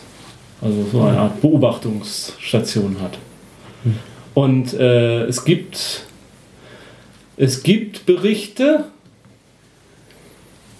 die sind aber auch aus zweiter Hand, deswegen sollte man ehrlich gesagt auch sagen, das kann auch alles nicht so stimmen. Es sollen auch, ähm, ja, ähm, hier, wie heißt die, Schwarten von Speck oder so auf dem Boden oben rumgelegen haben. Dass sich da eventuell so die Vermutung, Personen längere Zeit auf dem Speicher aufgehalten haben. Das heißt, dieser Speicher ist vorrangig zur Heulagerung vorher verwendet worden. Vermutlich. Also es wird nichts weiter geschildert, dass da oben auf dem Speicher noch herumgestanden hätte. Und da wir ja nicht in den Zeiten von Ikea und Wegwürfmöbeln leben, hatten die Leute auch nicht unbedingt viele Sachen, die sie auf ihrem Speicher lagern konnten. Sondern es wurde ja alles verwendet, bis es nicht mehr zu verwenden war. Also nee, da, es ist kein Speicher, wie man sich heute vielleicht vorstellt, wo Kisten rumstehen und dergleichen mehr. Ja gut, aber wir haben halt irgendwie wahrscheinlich dann so lose Dielen auf dem Boden liegen, die das Ganze irgendwie zum, zum Übergehen möglich machen. Und Ja, das ist darunter ein, dann halt Holzboden und, und darüber ist halt Heu verteilt. Ja, aber es wird, es wird Äh, nicht ist wohl auch nichts sein, Ungewöhnliches, dass auf so einem Holzboden nochmal Heu gelegt wird. Das diente wohl als Isolierungsschicht. Mhm. Vielleicht ganz kurz zu den Wetterverhältnissen. Ähm, es lag Schnee draußen. Also, ja. Mhm. Dieses Loch, was im, im Dach anscheinend. Das sind Ziegel, die ja, so verschoben Ziegel, also es wurden. dass- wirklich nur so zwei, drei Ziegel für ein kleines Loch. Das ja, ja, dass also- man durchgucken konnte. Mhm, Wohl. Oder dass man durchgucken kann. So, ob durchgeguckt wurde, das ist Spekulation. Okay. Und ansonsten nix. Ansonsten kann ich euch so jetzt von der Auffindung. Diese Liegestellen, sind die entfernt und nicht einsichtig von dem, von dem Zugang des ähm, Heubodens, also versteckt? Weiß ich nicht. Achso, also das, das war mir vorhin noch mal in den Sinn Mhm. gekommen. Also bis es abgerissen wurde, hat dann da auch nie wieder jemand gewohnt. Nein. Und was ist da heute? Äh, Acker. Ist auch wohl eine Touristenattraktion. Da gibt es Mhm. auch Führungen und dergleichen mehr. Obwohl ja da vermutlich nicht mehr viel. Nö, aber so, so, so, so Grusel-Nachtstouren Ja, ja. mit äh, einer Führerin, die da dann ein Und bisschen was dazu Küche erzählt. und hier ja. die Leichen. Genau. Ja, du hattest mal angedeutet, dass einige interessante Sachen an den Tagen davor. Ihr wollt die Tage davor waren. wissen? Jo, ja, kann ich mal. euch ein paar Sachen erzählen. Also ein Detail, was später bekannt wurde, irgendwann im März 1922 wurde etwa zwei Wochen vor der Mordnacht ein Umschlag mit 700 Goldmark, das ein relativ viel Geld zur damaligen Zeit war, im Beichtstuhl entdeckt. Wie im Beicht. Im Beichtstuhl der Kirche Mhm, in mhm. Gröbern, glaube ich, war der Nachbarort. Ähm, es wurde dann angeblich, der Pfarrer wunderte sich natürlich drüber und aus irgendeinem Grund kam er drauf, dass das Geld wohl von Victoria Gabriel stammen müsse, die er dann auch äh, dazu zur Rede stellte und äh, die aber nichts weiter das begründet haben soll, warum sie das Geld im Beichtstuhl hinterlassen hat. Mhm. Ja auch nicht unbedingt da, wo die Kollekte ist, sondern ähm, ja, ein Ort, wo dann ja auch andere Personen noch vorbeikommen. So- So eines dieser Details, äh, das kann ich euch jetzt sagen, ohne irgendwelche Hintergründe. Zumindest es macht halt einfach das Bild nur noch verworrener. Ja, super. Ähm, dann ist eine Sache passiert, die will ich euch jetzt nicht sagen, weil ihr soweit noch nicht seid. Am 30.03. habe ich, wie gesagt, entdeckt äh, Andreas Gruber, äh, dass angeblich, dass das Schloss am Motoren, Motorenhäuschen aufgebrochen worden ist. Und es soll auch äh, an der Tür zur Futterkammer, welche auch immer das jetzt ist, das ist jetzt hier immer eine Tür zur Futterkammer. Es muss ja aber irgendwo am Stadel oder Stall, soll es angeblich Einspruch, Einbruchsspuren gegeben haben. Ähm, die wurden aber später konnte das auch nicht bestätigt werden oder wird nicht mehr weiter erwähnt, dass es da Einspruchsspuren gab. Er entdeckte auch äh, im Schnee Fußspuren, Er, er? also Andreas Gruber, Okay. entdeckte angeblich Fußspuren, die zum Hof führten, zur Scheune, aber, zu den Motorenhütten, aber äh, angeblich keine Fußspuren, die zurückführten. Also Was dann dafür sprechen könnte, dass da tatsächlich welche oben auf dem Mhm. Heuboden gehockt haben. Mhm. Wo hat er das zu Protokoll gegeben? Das hat er gar nicht zu Protokoll gegeben, das soll er angeblich seinem Nachbarn Lorenz Schlittenbauer gegenüber erwähnt haben. Das ist der Nachbarhof, den ich vorhin mal erwähnte, 500 Meter entfernt. Vielleicht solltet ihr später auch noch mal mir ein paar Fragen zu Lorenz Schlittenbauer stellen. Ja, wollte ich gerade fast anfangen, aber gut. Aber vielleicht dann. Okay. Ähm, gegenüber dem Postboten hat Andreas Gruber in den Tagen vor der Tat nachgefragt, ob denn jemand im Ort eine Münchner Zeitung bezieht. Denn genau eine solche will er an einem Waldstück in der Nähe des Dorfes gefunden haben. Ähm, zu der damaligen Zeit ist es aber wahrscheinlich auch schon möglich, Zeitungen in einem Kiosk oder ähnliches zu kaufen. Wenn man eins in diesen Dörfern hatte. Äh, der, Post, so leicht. der Ja. Postbote hat Zeitungen geliefert. Er sagte Ja. wohl, es gab niemanden im Ort, der eine Münchner Zeitung sich liefern lässt. Und äh, es ist wohl Stattdessen gab es was? Ja, Dort die irgendwelche örtliche, Lokal. Zei- die örtliche Lokalzeitung oder Gemeindebrief oder was auch immer. Äh, jedenfalls ist ein Auftauchen einer Münchner Zeitung in der Nähe eines Hof, Einsiedlerhofes äh, offensichtlich was Ungewöhnliches gewesen. Aber diese Münchner Zeitung wurde auch nie später aufgefunden.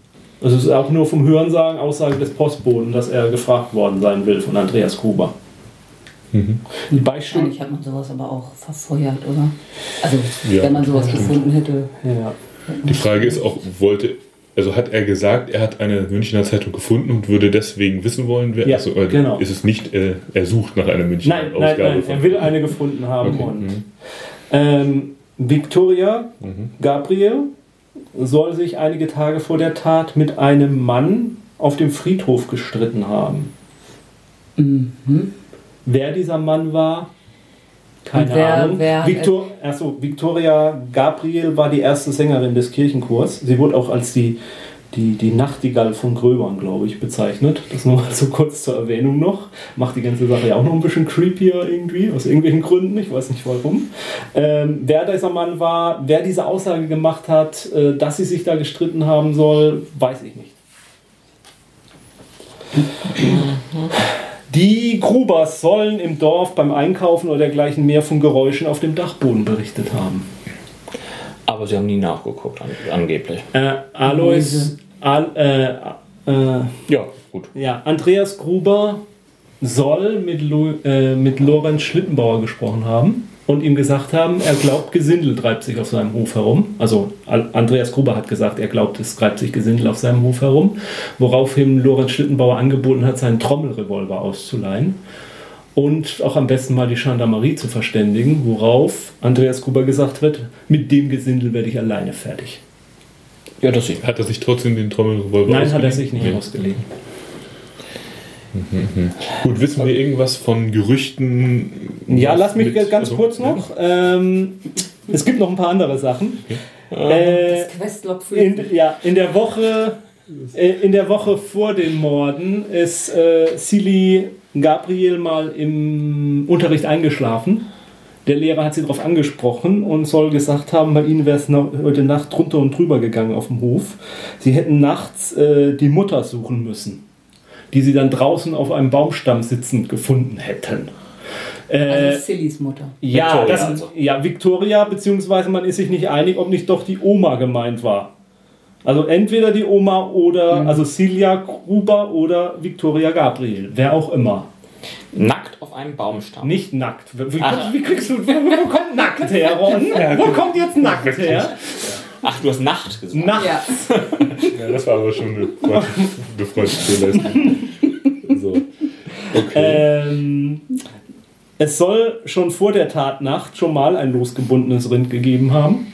Soll berichtet worden sein. War das vielleicht ein erster Versuch, ob das überhaupt funktioniert oder nicht, dieser Trick? Äh, dieser Trick. Äh, Trick, Trick. Ähm, es gibt Berichte, dass die Reuthaue vor der Tat schon von Andreas Gruber vermisst wurde. Und ähm, angeblich soll äh, äh, Andreas Gruber vor der Tat auch äh, gefragt haben, mh, einen, äh, einen ähm, vorbeikommenden Nachbarn, äh, ob die irgendwo einen Schlüssel gefunden hätten. Er würde seinen Hausschlüssel vermissen. Der wäre verschwunden. Es gibt unterschiedliche Aussagen, ob es mehr als einen Hausschlüssel gab.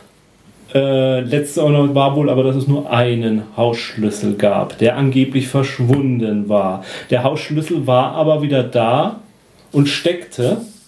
Und der eine der Person, die die Leichen aufgefunden hat, äh, hat die anderen reingelassen, indem sie von innen die Tür, so wie ihr auch reingekommen seid, die Tür, die man wieder aufgesperrt hat. Also da steckte dann der Schlüssel von innen. Zwischenzeitlich soll er aber angeblich mal verschwunden gewesen sein. Das so Also eventuell bei den Typen auf dem Dach. Oder um sich einen Nachschlüssel machen zu lassen. Kommt man sowas damals an? Ich vermute fast, die Schlüssel waren so gestaltet, dass das vielleicht sogar ein Bauer selber machen Ja. konnte. Ja, das also bei so einem Schlüsseldienst glaube ich. Ja. das wäre Also die konnten, man musste ja alles selbst machen. Ja, ja. Gut, das so die Vorgeschichte. Ron, du hattest, glaube ich, eh zu irgendwas nachfragen und dann hatte ich dich unterbrochen. Ja, ja, zu, Schlittenbauer. zu, zu vieles, genau. Zum Zum, zum, Schlittenbauer. zum Schlittenbauer. Lorenz Schlittenbauer, der Nachbarbauer. Ja. Ähm, ist der ähnlich reich wie äh, Gruber? Weiß man, kann ich dir jetzt so genau nicht sagen, aber Lorenz Schlittenbauer war der Ortsvorsteher. Oh, immerhin.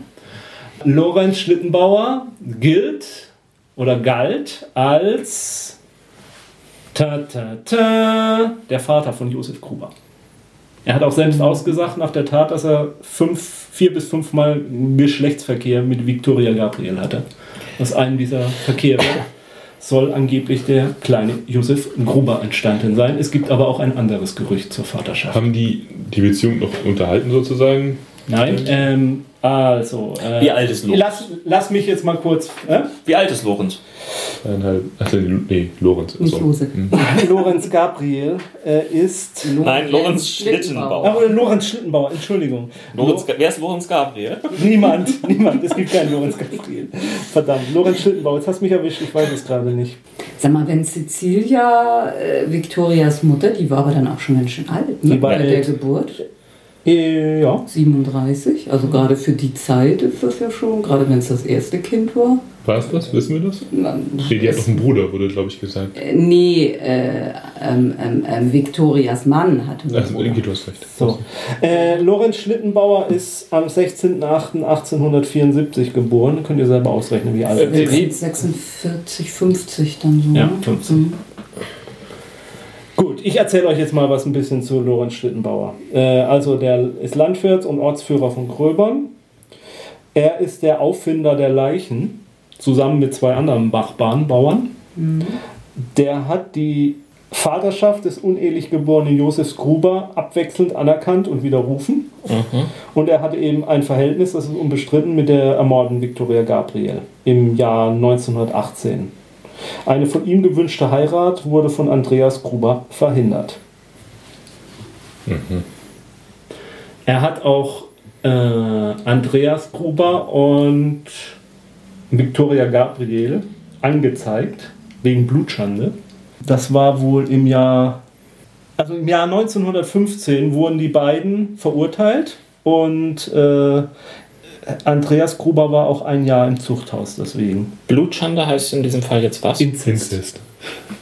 Gut. Ähm, Äh, wie, wie war das jetzt zeitlich mit 1915. der, mit der Ehe von Victoria? Der, der er ist im Jahr, also Karl Gabriel ist am 12.12.14 gefallen. Mhm. Also das, der war vorher tot. Also es ist durchaus eine Möglichkeit, dass, dass Silly auch die Tochter von Andreas Gruber ist.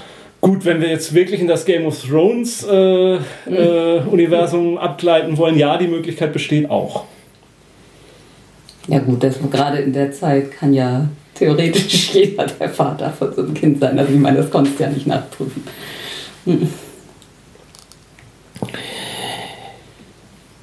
Gut, äh, aber die, die Anzeige wegen Blutschande führte dann auch zu einer kurzzeitigen Inhaftierung oder was war das? Ja, ein Jahr Zuchthaus Für?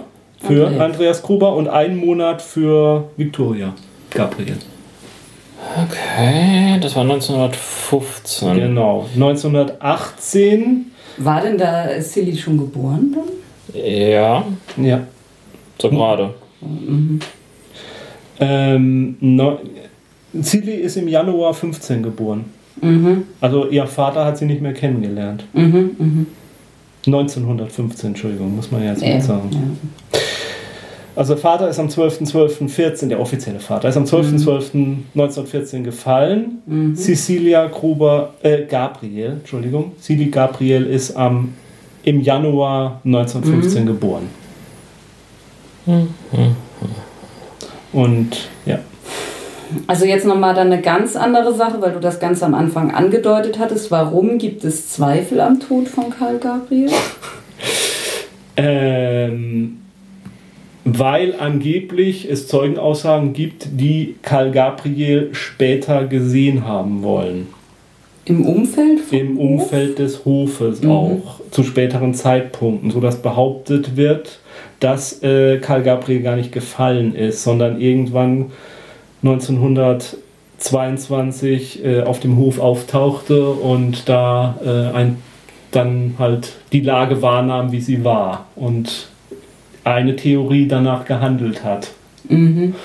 Ähm, es gibt auch Aussage eines Zeugen, der behauptet, im Zweiten Weltkrieg von einem Politoffizier in russischer Gefangenschaft verhört worden zu sein, der ihn dann verabschiedet habe mit den Worten, du kannst ausrichten, dass dich der Mörder von Hinterkaifeck äh, verhört hat. Später hat er diese Aussage aber wieder zurückgenommen. Ich denke mal, äh, es gibt Aussagen von Kameraden von Karl Gabriel, die mit ihm an der Front waren, die sagen, ja, er ist vor unseren Augen von einer Granate getötet worden. Es gibt einen Grabstein, einen Gedenkstein äh, vom Ersten Weltkrieg, äh, irgendwo in Frankreich, wo sein Name aufgeführt ist, als einer der Toten. Aber es gibt eben diese Spekulation, das ist eine der Theorien des Mordes hinter Kalfeck, dass er gelebt hat und auf den Hof kam und sah, was da abging und äh, in einem Blutrausch die ganze Familie ausgelöscht hat.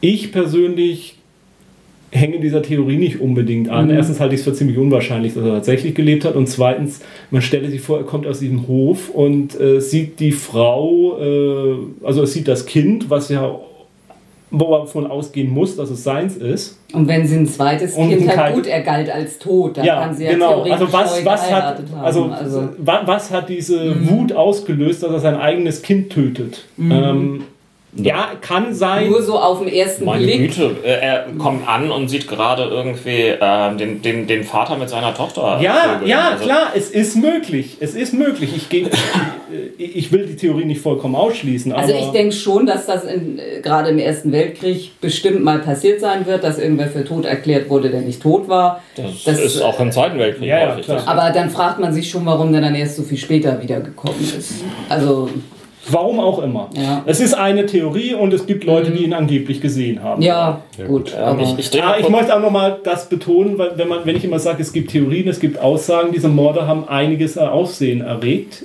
äh, und es wurde eine Belohnung von 100.000 Reichsmark auf die 100.000? Ergreifung, was natürlich dazu geführt hat, dass sich äh, Credi und Bledi gemeldet haben mit äh, Theorien und Informationen zu diesem Fall.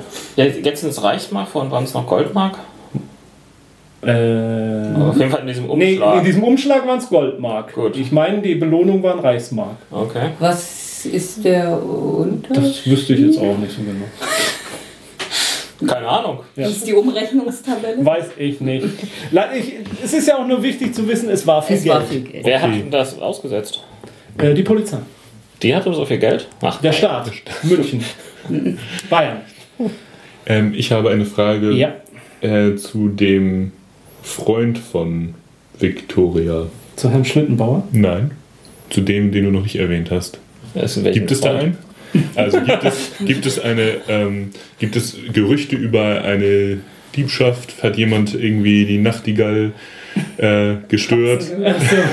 ähm, also ähm, gab es vielleicht noch eine, eine weitere Person? Nee. Ähm, Nee, nee. Äh, Andreas, Außer den mysteriösen Ja. Streithahn auf dem Friedhof. der theoretisch, Genau. das, ist- der, der, ich der geht in die Theorie, äh, der gehört eher zu dem Lager Karl Gabriel liebt.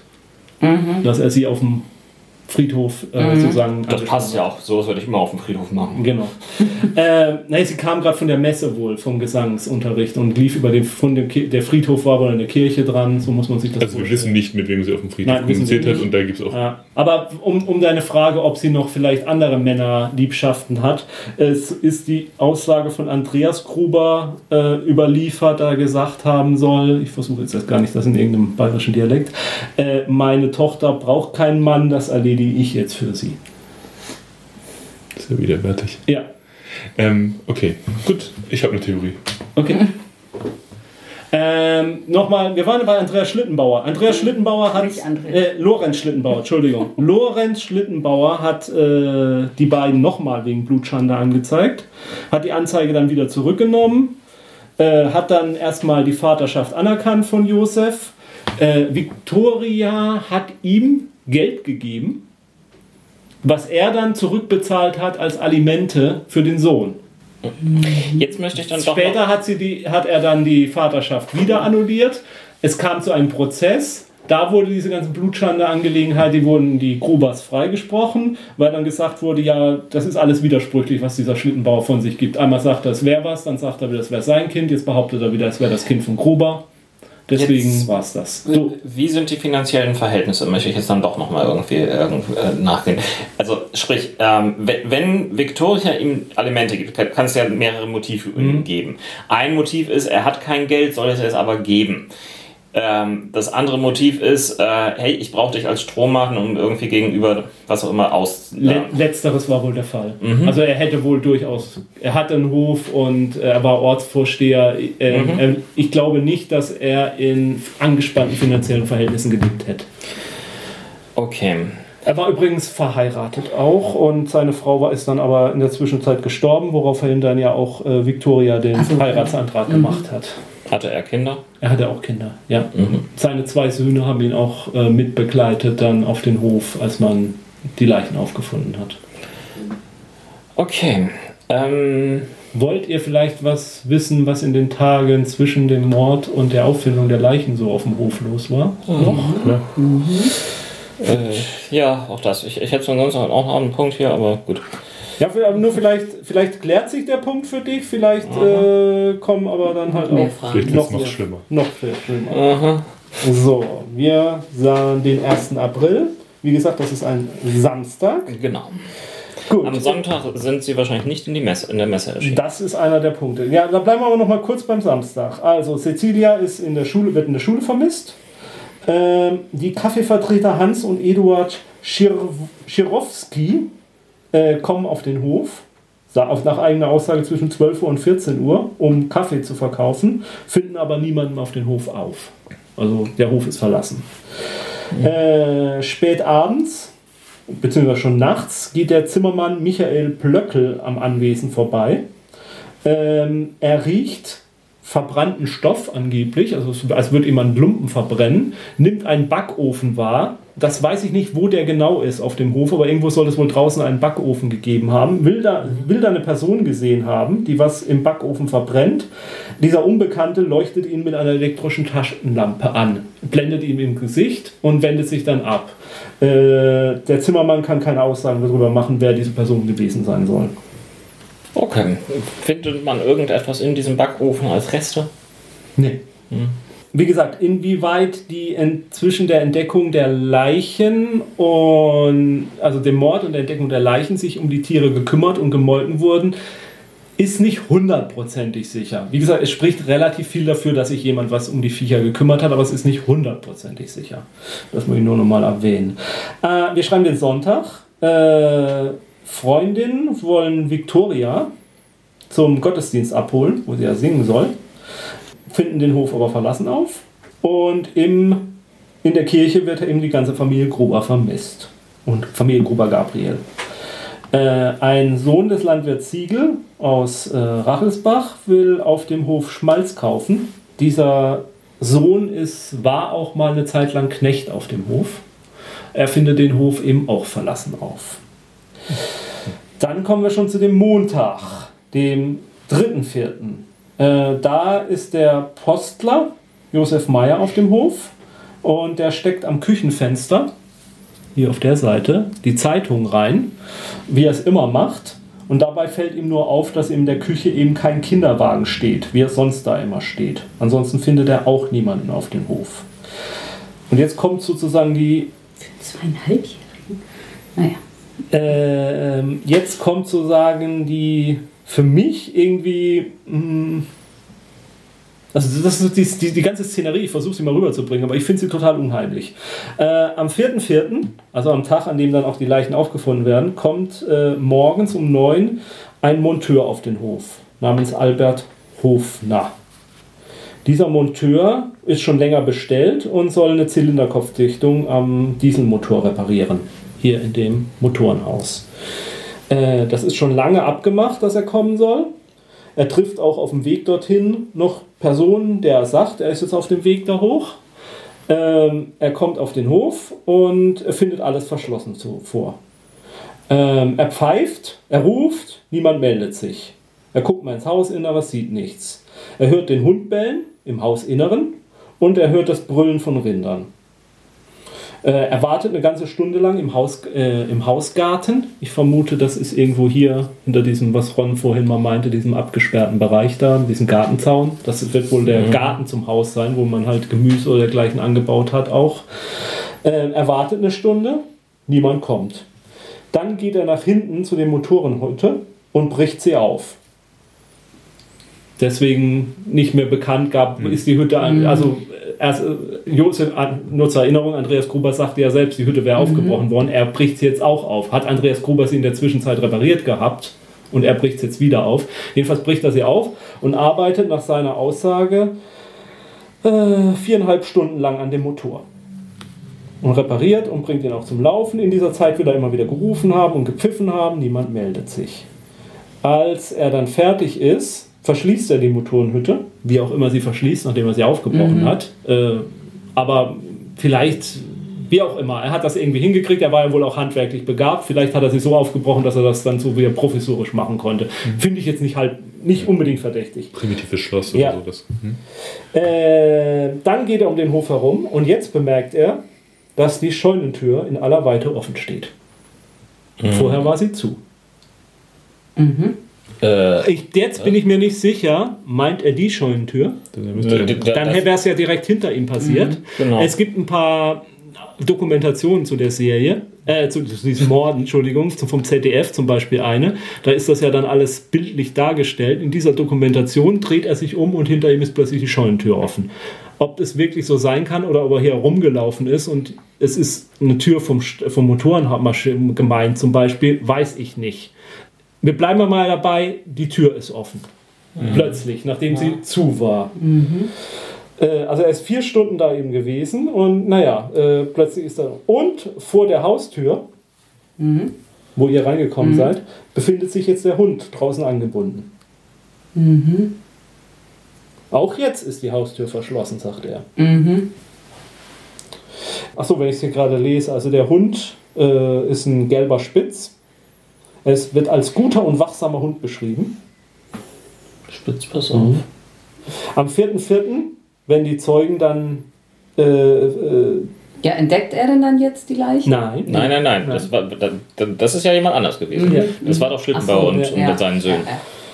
Ja, Ist ihm am dem Spitz was aufgefallen? ja, das Auge ist verletzt. Also war es das. Und er macht einen verstörten und aggressiven Eindruck.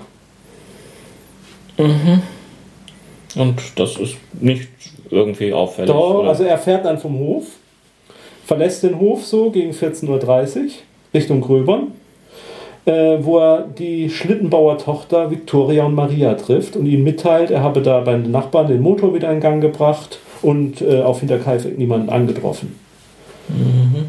Deswegen werden dann Johann und Schlittenbauers Stiefsohn Josef Dick, beide 16 und 9 Jahre, auf den Hof geschickt, um nochmal zu gucken, ob da was nicht rechts, mit rechten Dingen zugeht. Äh, ja, mh, tut es. Äh, Die finden eben auch nichts drauf vor.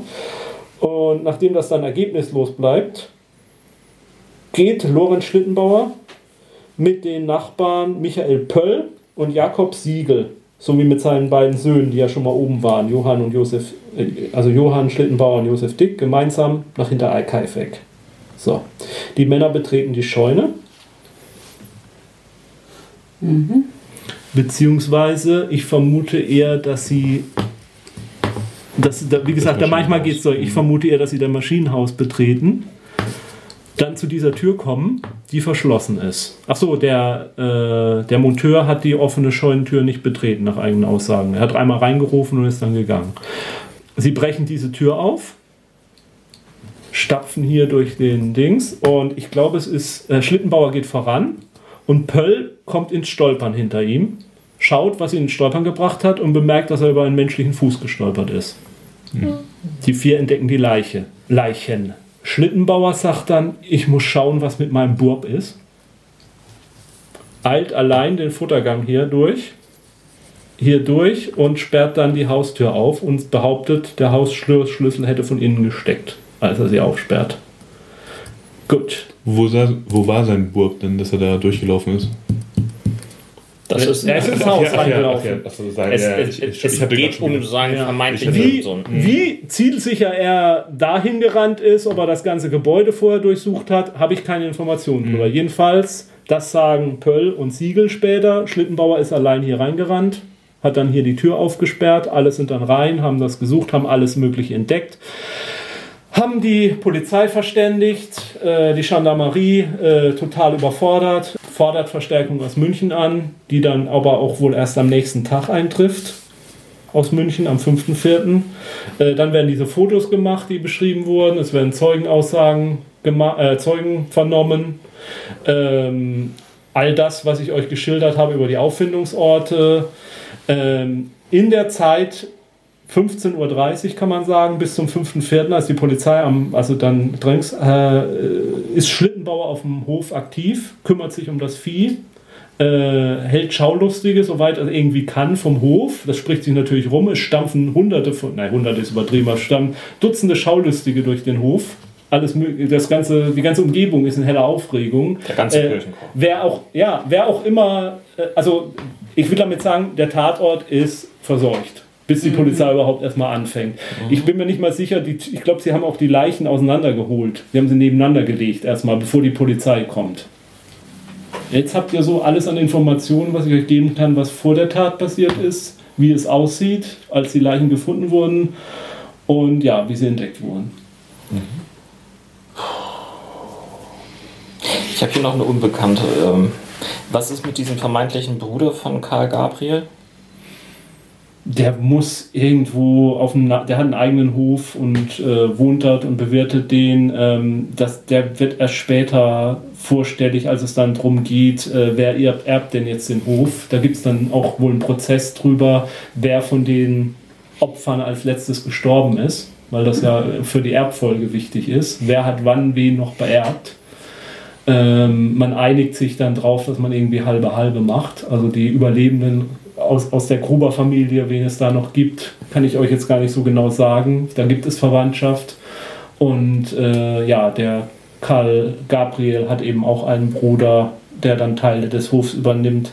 Äh, die Gabriels werden nie als, ähm, also die Familie der Gabriels taucht nie als Verdächtige auf oder wird auch nie angenommen als Verdächtige. Ähm, ein Hintergrund der Folge, dass jemand den Hof haben will oder so, war, ist keine der offiziellen Theorien. Hindert dich natürlich nicht daran, diese Theorie zu haben. Ja, wollte gerade Genau. sagen.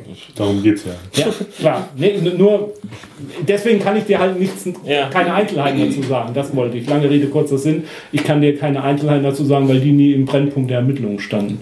Was natürlich äh, ein Glück für sie gewesen sein könnte. Ja, eben. Denn ich, ich, ich meine, es, es wäre ja genauso gut möglich, dass halt irgendwie der Bruder herauskriegt, ähm, was da mit dieser Blutschande ist, irgendwie ähm, seine Familie befleckt sieht und dann halt irgendwie diese perfide Geschichte macht. Ja, Was auch immer. Also.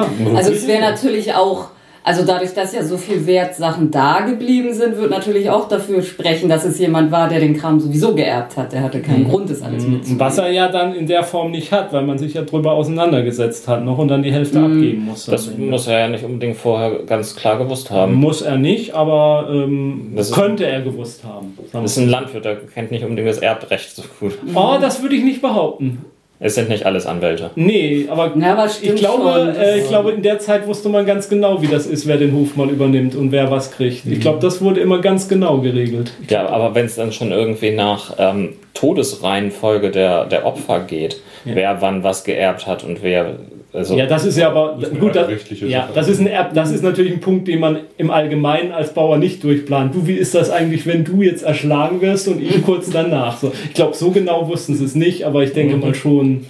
Ähm, Ja, also auf jeden Fall ist das ja relativ wahrscheinlich, dass da jemand ein paar Tage auf dem Dachboden gelebt wie hat. viele Kuhlen waren das? zwei. Zwei. Es, war, es waren zwei Kuhlen, aber es, es kann auch eine Person gewesen sein, Die die, dann irgendwann Stellen. mal meinte, Genau. Und der wird da auch nach der Tat noch gehockt haben, der oder die vermutlich die Tiere gefüttert, die Sachen da im Boden versteckt haben, die Tatwaffe. Ja, also das Und den Hund rausgelassen haben. Ja, äh, Sandra, Ja. ich, ich werde dir da jetzt nicht widersprechen, das Nee. ist eine Theorie. Also so sieht's für mich aus. Also ja. Ich habe noch mal eine Frage Ja. zum, zu, dieser, zu der Aussage, die ähm,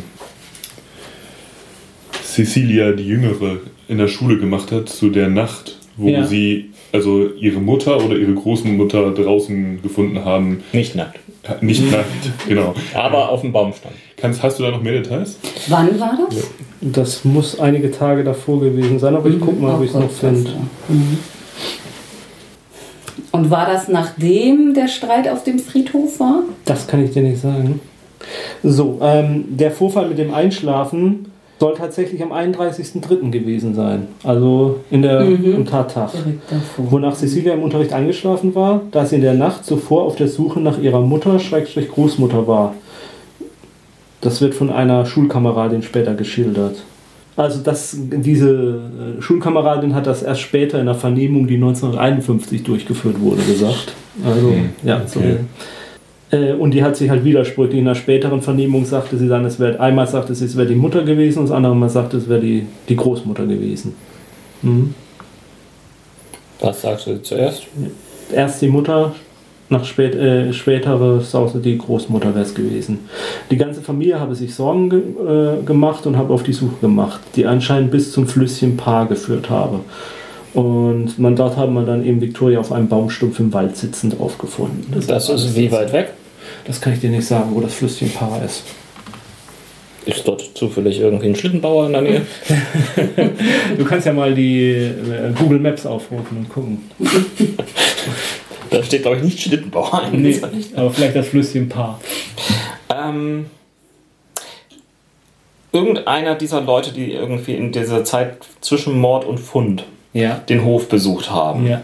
stammt da irgendjemand ähm, aus München oder war vorher in München? Ob die irgendwann mal in München waren, kann ich dir Niemand. nicht sagen, aber da, die stammten wohl meines Wissens nach nicht aus München. Also es ist nicht sehr wahrscheinlich, dass die mit irgendeiner Münchner Zeitung da vorher irgendwo im Wald waren. Nee, nee. Diese, also für diese Münchner Zeitung gibt es eine mögliche, also eine Theorie, wo die reinpassen würde. Ähm, dazu müsste ich euch aber vielleicht noch mal ein bisschen geschichtlichen Hintergrund liefern. Oh je. Wenn ihr wollt. Wir können aber auch erstmal mit euren Fragen weitermachen. Ich will euch jetzt nicht noch. Nein, nein, nein, nein, nein, verwirr uns mehr. Verwirr uns mehr, bitte. Bitte. Okay. Ähm, wie gesagt, vier Jahre nach dem Ersten Weltkrieg. Äh, Deutschland musste abrüsten. Äh, die Reichswehr wurde abgebaut und sollte ihre Waffen abgeben, vor allem ihre schweren Waffen. Allerdings gab es geheime Waffenlager, in denen Waffen versteckt wurden, die man eben nicht den Franzosen und wem auch immer übergeben wollte. Es gab überall, vor allem in Bayern, gab es auch sehr viele Fememorde. Das waren politische, politische Morde, äh, wenn dann politische Gegner umgebracht wurden. Zum Beispiel die Polizisten, die am 5.4. auf den Hof kamen, die blieben auch nur einen Tag und fuhren dann wieder nach München, weil sie irgendwelche politischen Morde dort aufklären mussten, die dann doch mehr äh, drängender waren wieder. Ähm, eine der Theorien besagt, dass der Hof hinter Kaifek, und daher sollen auch das Geld, was auf dem Hof zur Verfügung stand, stammen, eines dieser geheimen Waffenlager der Reichswehr war. Es gibt Aussagen, dass auf dem Hof zwei Flugzeuge versteckt waren. Fokker-Maschinen. Ähm, und dass äh, die wurden irgendwann abtransportiert. Aber äh, Andreas Gruber soll angeblich, so die Zeugen aussagen, Teile der Maschinen zurückgehalten haben und diese Reichswehrpersonen erpresst haben damit. Äh, er will noch mehr Geld haben, sonst gibt er diese wichtigen Teile, Betriebsteile, Betriebsanleitung irgendwie, ich habe das kann ich euch gar nicht mehr genau sagen, äh, erst dann wieder. Eine der Theorien besagt, dass ein Untergrund politisch motivierter Mord war. Ähm, zwei, ein, ein Kommando der Reichswehr, ein Untergrundkommando der Reichswehr, äh, sich im Wald versteckt hat, vielleicht auch mit dieser Münchner Zeitung dabei, auf den Hof eingedrungen sein soll, äh, alle Anwesenden umgebracht haben und um diese wichtigen Teile zu bergen und dann verschwunden sein soll. Und wa- was hätten die für eine Motivation, die, die Leute abzudecken? Ähm, ja, Ja, und überhaupt die Kinder zu töten und Naja, auch. um, na gut, das, das, das mit den Kindertöten, das müsst ihr euch so vorstellen, von der Mentalität her, wie heutzutage auch Terroristen handeln, die natürlich auch unschuldig um ein politisches Statement auch. Mhm. Ja, jemand, okay. jemand, jemand tanzt aus der Reihe, aus unserer Organisation raus, jemand steht plötzlich auf der Gegenseite und dann sterben alle, dann wird auch die Mhm. Ja, Familie ja. mit bestraft. Das Gut, halte ich für aber- nicht unwahrscheinlich. Ja, aber es ist dann auch, dass dann nur Victorias Zimmer durchwühlt Ja. wurde und weil die Teile werden ja wohl eher irgendwie so im Maschinenhaus oder draußen verbuddelt oder wenn in seinem Schlafzimmer und nicht bei seiner Tochter. Was auch Also, dagegen spricht, ähm, ist ja die Tatsache, welchen Grund haben die gehabt haben, sich noch mehrere Tage auf dem Hof Ja, aufzuhalten. ja. Und welche, ähm, also welche Teile sollen da nicht ausgehändigt worden sein? So die meisten Dinge kannst du ja im Zweifel zwei nachproduzieren. Also, Weiß ich nicht. Ist eine, ist Und eine, eine von vielen und Theorien. welche Reichswehr? Die von der Weimarer Republik? Ja, aber da gab es ja durchaus noch, äh, wie man auch an dem Cup-Putsch vor zwei Jahren sieht, natürlich klar, Unterorganisationen, die. Waren die politisch? Ja, teilweise schon. Nein, nein, ich meine, war die Bauernfamilie politisch? Ähm, Andreas Gruber war. Oh, er war irgendwas. Guck mal. Mitglied der CSU. Ja, die gab es da noch nicht. Stimmt. Dass ich das nicht unterschlage. Ein theoretisches Mitglied der CSU. Ja, wenn es die CSU gegeben hätte, Wäre in der DVU gewesen. Vielleicht war er Mitglied der NSDAP. Ich glaube nicht, dass die 22 schon gegründet war. Bin ich mir jetzt nicht ganz sicher. Google mal Gründungsdatum NSDAP. Ja, genau. Ich will jetzt meine Google-Suche komplett auffällig machen. Wie? Darf man kein politisches, historisches Interesse an der Gründung der NSDAP haben? Um Gottes Willen. Äh, nee, kann ich dir nicht sagen. Aber ich, ähm, also äh, es, Bayern war eine Hochburg der politischen Morde und der Unruhen. Ja, Es gab ja das auch die Münchner, Münchner Republik oder Räterepublik oder wie das hieß. Äh, es gab viele politische Morde in München, äh, in Bayern und auch in München. Okay, wir haben gerade recherchiert, oder Ron, am 24. Februar 1920 wurde die NSDAP gegründet. Gut. Theoretisch könnte also ein Zusammenhang bestehen. Ja, Benny, sonst eröffne uns doch mal deine Theorie. Okay. Ich werde probieren, äh, so unspezifisch wie möglich erstmal zu sein. Ja. Ähm, so ein bisschen Sachlichkeit müssen wir noch probieren zu behalten. Später können wir dann durchdrehen und irgendwelche großen Alten mit ins Spiel bringen. Aber ähm, als erstes ähm, habe ich das Gefühl, erstens, dass die Person, die den Mord begangen hat, nicht bekannt ist oder nicht unter den Zeugen war oder dem im näheren Umfeld war, zumindest nicht im bekannten näheren Umfeld. Deswegen hatte ich gefragt nach einem potenziellen Liebhaber oder Freund von Victoria, den sie vielleicht sogar beherbergt hat, ohne dass es die Familie gewusst hat. Ich glaube des Weiteren, dass das, dass die, das Durcheinander im Kinderzimmer verursacht wurde, nachdem die Morde passiert sind, nämlich dann, als die Person, die vielleicht noch da geblieben ist, fliehen wollte und sich schnell ähm, irgendwelche Wertgegenstände zusammengesucht hat, um sich die Reise zu finanzieren oder so. Ähm, ich bin davon ein bisschen ab jetzt. Ähm, ich hatte sogar überlegt, deswegen hatte ich gefragt, ob sie, also ob Victoria im Wald gefunden wurde. Vielleicht hatten die tatsächlich sogar eine Liebesbeziehung und haben auch Schäferstündchen im, auf dem Heuboden oder so gemacht. Und diese Kuh. Geräusche oder aber auch, dass, dass sie da aufgefunden wurde im Wald, sind quasi Verschleierungsmaßnahmen gewesen, dass sie geflohen ist, also weg, rausgerannt, um, ihrem, um, um sozusagen die Aufmerksamkeit vom Heuboden abzulenken. Und ähm, ihrem zum Beispiel Liebhaber die Chance zu geben, sich zu verstecken oder ähm, woanders hinzufliehen. Das würde auch unterstützen, dass ein Schlüssel nachgemacht wurde oder zumindest weg war eine Zeit lang, weil sie ihm die Möglichkeit geben wollte, äh, das Haus mehr oder weniger alleine zu betreten und zu verlassen, wenn niemand da ist. Wobei ich glaube, dass das nicht realistisch ist. Ich glaube, dass der so ein Hof eigentlich schon immer irgendwie besetzt ist. Und ich glaube auch eigentlich nicht, wenn ich ehrlich bin, dass es leicht ist oder realistisch ist, eine Liebesbeziehung ähm, über eine wirklich lange Zeit sozusagen ähm, über mehr als eine Nacht oder zwei ähm, in so einem Haus geheim zu halten. Allerdings könnte es ja sein, das war eine meiner ersten Theorien, dass er, der potenzielle Liebhaber, da gewohnt hat und dass sie beiden, dass sie geplant hat, mit ihm abzuhauen und dass das irgendwie eskaliert ist. Also dass, ähm, dass er nur so lange da war, bis sie irgendwie eine Chance gewittert hatte, zu fliehen. Vielleicht sich sogar an ihrem Vater zu rächen, Ja, und wieso tut sie dann 700 Goldmark vor einen Beichtstuhl? weil sie sich schuldig dafür gefühlt hat, dass sie von ihrem Vater mehrfach vergewaltigt wurde, weil sie sich unrein und Achso, es war die- an die, die Kirche bestimmt, das war nicht irgendwie so als Ja, äh, toter Briefkasten gemeint. nee, nee, nee glaube ich nicht. Ich, ich könnte, könnte, könnte ich mir vorstellen, dass, dass man Aber es ist ja unreal. Ich war, meintest du jetzt, dass der dann nach der Tat ziemlich fix abgehauen ist? Weil er muss das- ja oben noch die Tatwaffe versteckt haben. Genau, also ich könnte mir vorstellen, dass er nicht fix abgehauen ist. Ich glaube aber nicht, dass er drei Tage da geblieben ist. Ich glaube auch, dass solche Sachen, ich, ich könnte mir zum Beispiel vorstellen, dass es nicht die Tür hinter dem, hinter dem Motorenhäuschen gewesen ist, die offen war, sondern dass er beim späteren Rumgehen nochmal festgestellt hat, dass die Tür offen war oder so und dass er den Hund vorher nicht gesehen hat. Also das ist- klingt gruselig und ist witzig, aber Und nicht vorgesehen, bei dem Radau, den da. Ja, vor allem hieß, hat er doch ausgesagt, dass der Hund erst im Haus gebellt hätte. Ja, hat er ausgesagt. Ja, das, klar, kann er das auch sagen. Aber vielleicht denkst du das, wenn du hier hinten ins Küchenfenster guckst und der bellt vorne.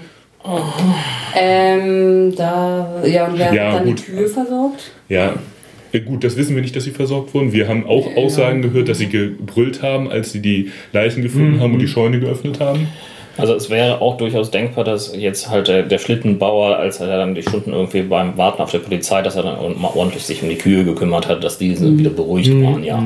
Also das ist denkbar. Aber trotzdem, ich, ich kriege den Hof noch nicht so richtig bei dir rein. Den Der, Hof? das ist der Monteur. Der, der, der Monteur, dass der all das nicht so, so, so verfälscht zeigt. Okay, du, du magst recht haben, also wenn er sowieso, er hat ja anscheinend mehrfach geguckt, ob die da sind Ja. oder so Er will ja angeblich Ja. rumgelaufen sein Gut. um das ganze Haus. Okay, dann- gepfiffen Also ich, ich, ich, glaube, dass, ich glaube durchaus, dass er vielleicht nicht mitgekriegt hat, dass da irgendwie eine Türenspalt offen stand, die danach von dem Wind wieder richtig aufgedrückt worden ist. Das ist möglich. Ja. Kein, keine Frage. Aber Hund erst drin, dann draußen und vor allen Dingen tierisch verwirrter Hund. Naja, wenn Also- da drei Tage lang Leichen des Rudels im Bauernhaus rumliegen, wäre ich auch verwirrt. Dass der Hund verwirrt ist, ist klar. Aber ähm, dass ähm, er ihn dann vorher im Haus wahrgenommen hat und jetzt draußen, das finde ich sehr merkwürdig. Einverstanden. Vor allen Dingen würde dann ja auch die Theorie passen, dass ähm, wenn hier von innen abgeschossen war, dass vielleicht die Person, die drin war, mit dem Hund dann tatsächlich, und ich dann, das würde wieder für die Theorie von vorne sprechen, dass er mit dem Hund rausgegangen ist, ihn hier angebunden hat und sich dann aus dem Staub gemacht hat, nachdem er hier die Sachen durchsucht hat und abgeschlossen hat. Aber dann kann es nicht die Tür gewesen sein, weil du gehst ja nicht dann absichtlich da aus dem Haus, wo der Maschinenbauer gerade den Motor aber, repariert. aber, aber das sind vier Tage nach der Tat. Klar, aber wenn man, Warum da erst? weil man Warum, was hat er so lange auf dem Hof gemacht? weil man verstört und traumatisiert ist. Also die Sachen äh, Mhm. In Ordnung bringen. Ähm, es war Winter. Ich meine, wo soll er hin? Er kann ja nicht einfach planlos loslaufen und sich irgendwo in Mhm. einen Straßengraben packen. Wer weiß, vielleicht war auch er verletzt. Klar. Genau. Okay. Sandra, hast du eine Theorie?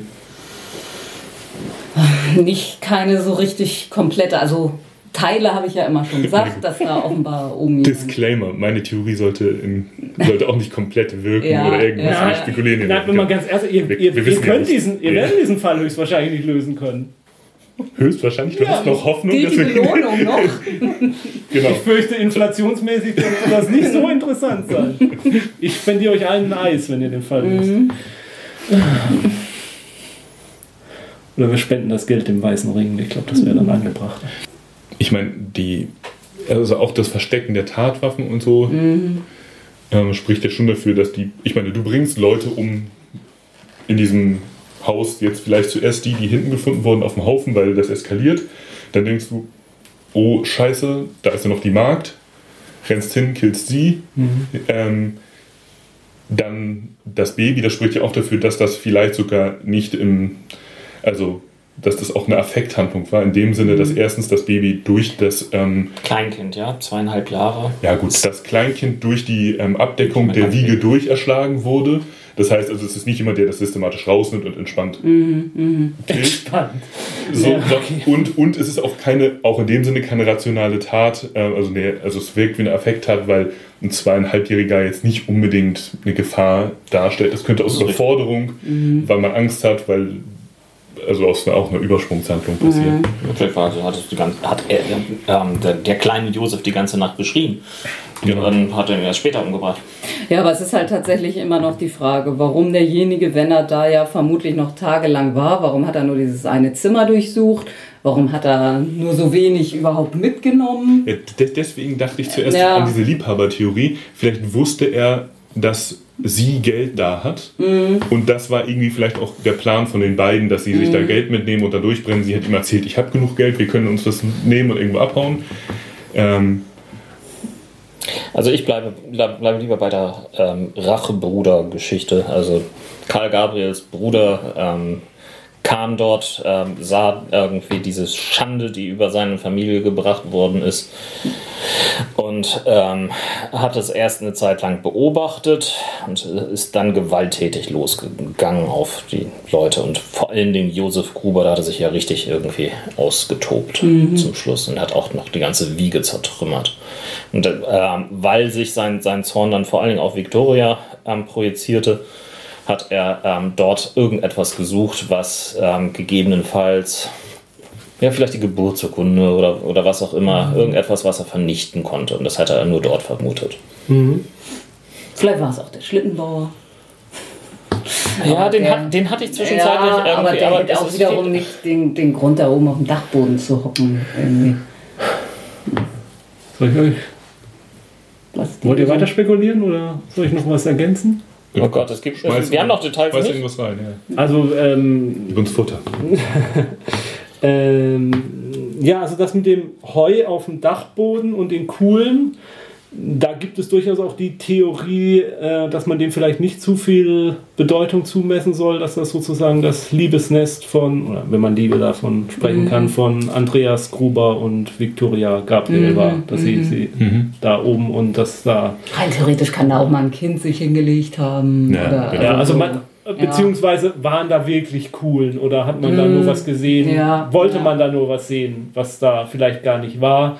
Äh, Gilt es auch für die da- weggeschobenen Dachziegel? Also, dass man glaubt, das könnte auch ein Defekt im Dach einfach gewesen sein? Oder? das kann ich jetzt so nicht sagen, aber ja, sicherlich könnte es doch auch gewesen sein. Ich meine, warum soll auch nicht jemand von da oben, warum soll Andreas Gruber nicht auch äh, seine Tochter da beobachtet haben, ob sie allein ist und dann kann er runter und irgendwie kann sie an sie ranmachen, dergleichen. Es gibt auch andere Erklärungen. Ich sag mal, es ist nicht zwangsläufig, dass das um. Es kann sein, es ist natürlich eins der unheimlicheren Details und interessanteren Details an dem Fall, die Vorstellung, dass da oben jemand gehaust hat und die Familie beobachtet hat, bevor die Morde passiert sind. Ja, es mein, ja. gab, Entschuldigung, es, die Haupttheorie, die von der Polizei verfolgt wurde, war immer noch ein Raubmord.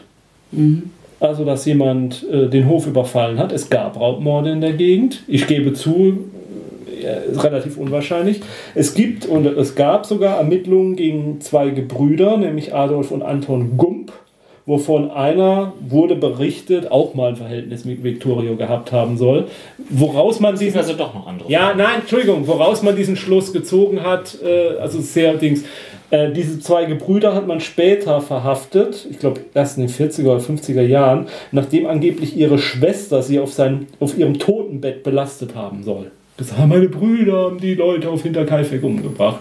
Die Schwester galt aber und äh, als äh, sehr äh, gehässige Person, die ihre Familie hasste und dergleichen mehr. Und auch die Ermittlungen gegen die Gump-Brüder verliefen irgendwann im Sande, beziehungsweise sie hatten Alibis und dergleichen mehr. Deswegen möchte ich das, möchte ich jetzt nur. Es gibt noch viel mehr Verdächtige, da tauchen ganz viele Leute auf. Ich habe jetzt nur die, die wahrscheinlichsten. Ich, wir, würden, wir könnten eine ganze Podcast-Reihe nur über diesen Mordfall machen, wenn wir wollten, über jede Details. Ähm, was ich noch erwähnen wollte, nur, ich glaube oder habe das Gefühl, ich habe auch einen, auf Amazon gibt es für 99 Cent auch so eine Zusammenfassung der Morde, wo eigentlich relativ genau eine Theorie Bezug genommen wird. Äh, einer der Hauptverdächtigen ist und bleibt ähm, Lorenz Schlittenbauer. Ja, ich meine, der hätte natürlich entweder, weil er sie wirklich geliebt hat oder weil er scharf auf den Hof war, Ja, klar. noch zusätzlich und dann jetzt heirate mich Ja. endlich und wenn dein Vater nicht will, bringen wir den um die Ecke Also oder sonst denn- was und Also hatte das einen Mehrwert für ihn am Ende? Wenn du jetzt sagst, der Hof wurde abgerissen und. nee, jetzt Am Ende dann nicht, dann nicht nein, mehr. dass das aus Affekt, also es war Also. Dann schon aus Streit, er wollte sie heiraten, aus Also- welchem Motiv auch immer, vielleicht auch beide Motive Also für, mich, gleichzeitig. ja, also für mich spricht zumindest viel, viel dafür, jetzt mal weggebrochen von der Person Schlittenbauer, dass Victoria im Zentrum dieses Mordes steht, denn bei ihr sind diese Würgemale am Hals. Und das Eben, ist, dass also sie dann gesagt hat, und er ist gar nicht dein Sohn, woraufhin Ja. er dann da ausgerastet ist und das Kind umgebracht hat. Und, Und ähm, äh, auf der anderen Seite viele Sachen, die man ihm wiederum vorwirft, dass er dann sich um den Hof so gekümmert hat nach den Morden und dass so umtriebig war und so und dass er es nicht geschafft hat, die ganzen Schaulustigen wegzuhalten. Äh, wie hätte das ein Mann allein schaffen sollen? Also das sind dann halt auch, also die Familie Schlittenbauer, die Nachfahren da unten leiden immer noch äh, unter den Verdächtigungen. Im Dorf hat man ihn immer verdächtigt. Es gibt in diesen Dörfern drumherum an den Stammtischen wohl immer wieder Leute, die sich erzählen, ja, ja, mein Großvater hat mir erzählt, das war der alte Schlittenbauer, da hat man, wusste jeder im Ort, aber hat sich ja keiner getraut, das zu sagen. Aber inwieweit will man da noch Fakt von Fiktion nach so langer Zeit unterscheiden können? Es gibt Anhaltspunkte meiner Meinung nach, die dafür sprechen, dass es Lorenz Schlittenbauer waren. Es gibt aber auch einige, die wiederum dagegen sprechen. Ein Punkt noch, den fällt mir jetzt gerade ein, den habe ich nicht erwähnt. Es gab angeblich eine Reise von Victoria in die, Großst äh, in die größere Stadt nach Schrobenhausen, wo sie angeblich einen Anwalt nochmal aufsuchen wollte, um jetzt die Sache mit den Alimenten endlich mal zu klären. Dass Schlittenbauer jetzt doch Alimente zahlen muss und dass jetzt das dann der Auslöser für die Mordtat gewesen sein soll. Ich finde, dagegen spricht, dass sie ja vermögend war und die vorigen Alimentezahlungen ihm sozusagen ja sogar vorgestreckt hat. Und warum sie jetzt plötzlich so geldgierig sein soll und jetzt Geld von ihm haben will, das macht das Bild für mich jetzt auch nicht runter. Aber wie gesagt, alle diese Einzelheiten, die ich euch geschildert habe, wer was gehört hat, wer angeblich was, was er vor der Tat gesagt haben soll, dass dieser Schlüssel verschwunden gewesen sein soll oder nicht, das sind immer Einzelaussagen von Zeugen. Das sind, gibt bei, bei vielen Fakten, bis auf die Situation der Auffindung der Leichen, wo drei Personen unterwe äh, anwesend waren und alle drei das gleiche ausgesagt haben, wie sie in den Stall reingegangen sind oder so. Alle anderen Informationen stammen Ich oft dachte, von. das waren fünf Personen anwesend. ja, die, die Söhne waren auch noch dabei, Ja. Entschuldigung. Auf Aber die möchte ich da mal kurz zu sprechen kommen. Schickst du als Schlittenbauer deine Söhne hoch zu diesem Hof, wenn du eigentlich weißt, warum sich da niemand mehr meldet, um die Sachen zu suchen? Ich meine, jetzt, klar, wenn du perfide bist und das kaschieren willst, wer weiß, aber, Ja, ja. Ähm, aber die. Aber Na man, gut, er hat ja nicht unbedingt gesagt, rennt da überall rein, sondern nur geht mal hin und ruft mal ein bisschen. Ja, gut, hätte sein können, dass die eine offene Schuppentür finden und Ja. das betreten und dann da. Also, es bleibt vieles widersprüchlich. Äh, aber ich Aber das sag mal, Problem wenn, ist eben auch, dass man heute einfach nicht Ja. mehr bei so vielen Sachen nicht weiß, was Ja. davon ist echt und was und, nicht. und, und auf der anderen Seite, es kann ja theoretisch war es eine Tat im Affekt. Und Mhm. die, der Mörder oder die, äh, der Mörder hat äh, tagelang wie im Rausch nach dieser Tat auch noch gelebt und sich da deswegen unbedingt nicht auch immer rational verhalten. Ne? Also das soll man ja auch nicht. Ein Punkt, und darauf seid ihr am Anfang immer sehr eindeutig eingegangen, oder habt ihr und wurde jetzt nicht mehr erwähnt, dieses Abdecken der Opfer. Das spricht für eine persönliche Beziehung. Dass, dass ein Raubmörder oder jemand, der zufällig auf diesen Hof kommt, sich die Mühe macht, die Opfer danach nochmal abzudecken. Sozusagen ihnen eine gewisse Art von Würde wieder Kann zurückzuverleihen. aber auch eine sehr religiöse Person gewesen sein. Ja, aber also es gibt, es gibt, es gibt Aussagen von einigen heutigen Polizisten, Profilern, wie sie sich nennen, die dann sagen, es, es spricht vieles für eine persönliche Tat. Ich gebe dir hier auch nur Sachen wieder, äh, also die ich gelesen typisch habe. Ne? religiöse Person wird dann auch nicht unbedingt Raubmörder. Ähm, Naja, das könnte aber dann tatsächlich aber auch eine persönliche Beziehung dann nur zu einer Person Ja, ja, sein. klar, also natürlich. So, dass du halt im Affekt reagierst und dich dann halt schuldig Ja. fühlst und Ja. am Ende genau eben in die Wiege reinschlägst, ohne genau zu zielen. Deswegen würden mich, also jetzt ohne statistisch zu sein, die Verletzungen nochmal interessieren, Ja, auch ja. wie die Kämpfe, also ob es noch mehr Kampfspuren zum Beispiel bei dem, ähm, bei dem, wie heißt er noch, Andreas oder so gab. Also Ähm, nee, es, das Sind hatte ich vorhin. Es gab, nie, es gab keine Ab, also das ist die Obduktion, es gab keine Abwehrspuren an Aha. den Opfern. Also die Opfer hatten keine Abwehr, äh, Spuren von Kämpfen, dass sie irgendwie Schläge abgewehrt haben oder dergleiches mehr. okay, okay, das sind bei der Magd und bei dem, bei dem Jungen ist das noch nachvollziehbar, Genau. haben geschlafen so. Aber bei den anderen, Vor allem, wenn sie Würge, also auch die Würgemale, Mhm. ist es eine Würgemale von einer Hand, die sie am Hals packt und dann mit der anderen zuschlägt? Oder war da tatsächlich eine. Und die anderen haben null Weiß ich Verletzungen? nicht. Das weiß ich nicht. Wie viele Schläge wurden gebraucht? Weil wenn das Ja, ja, jetzt, klar. wenn das, wenn jeder wirklich mit einem Schlag erledigt wurde, dann, Mhm.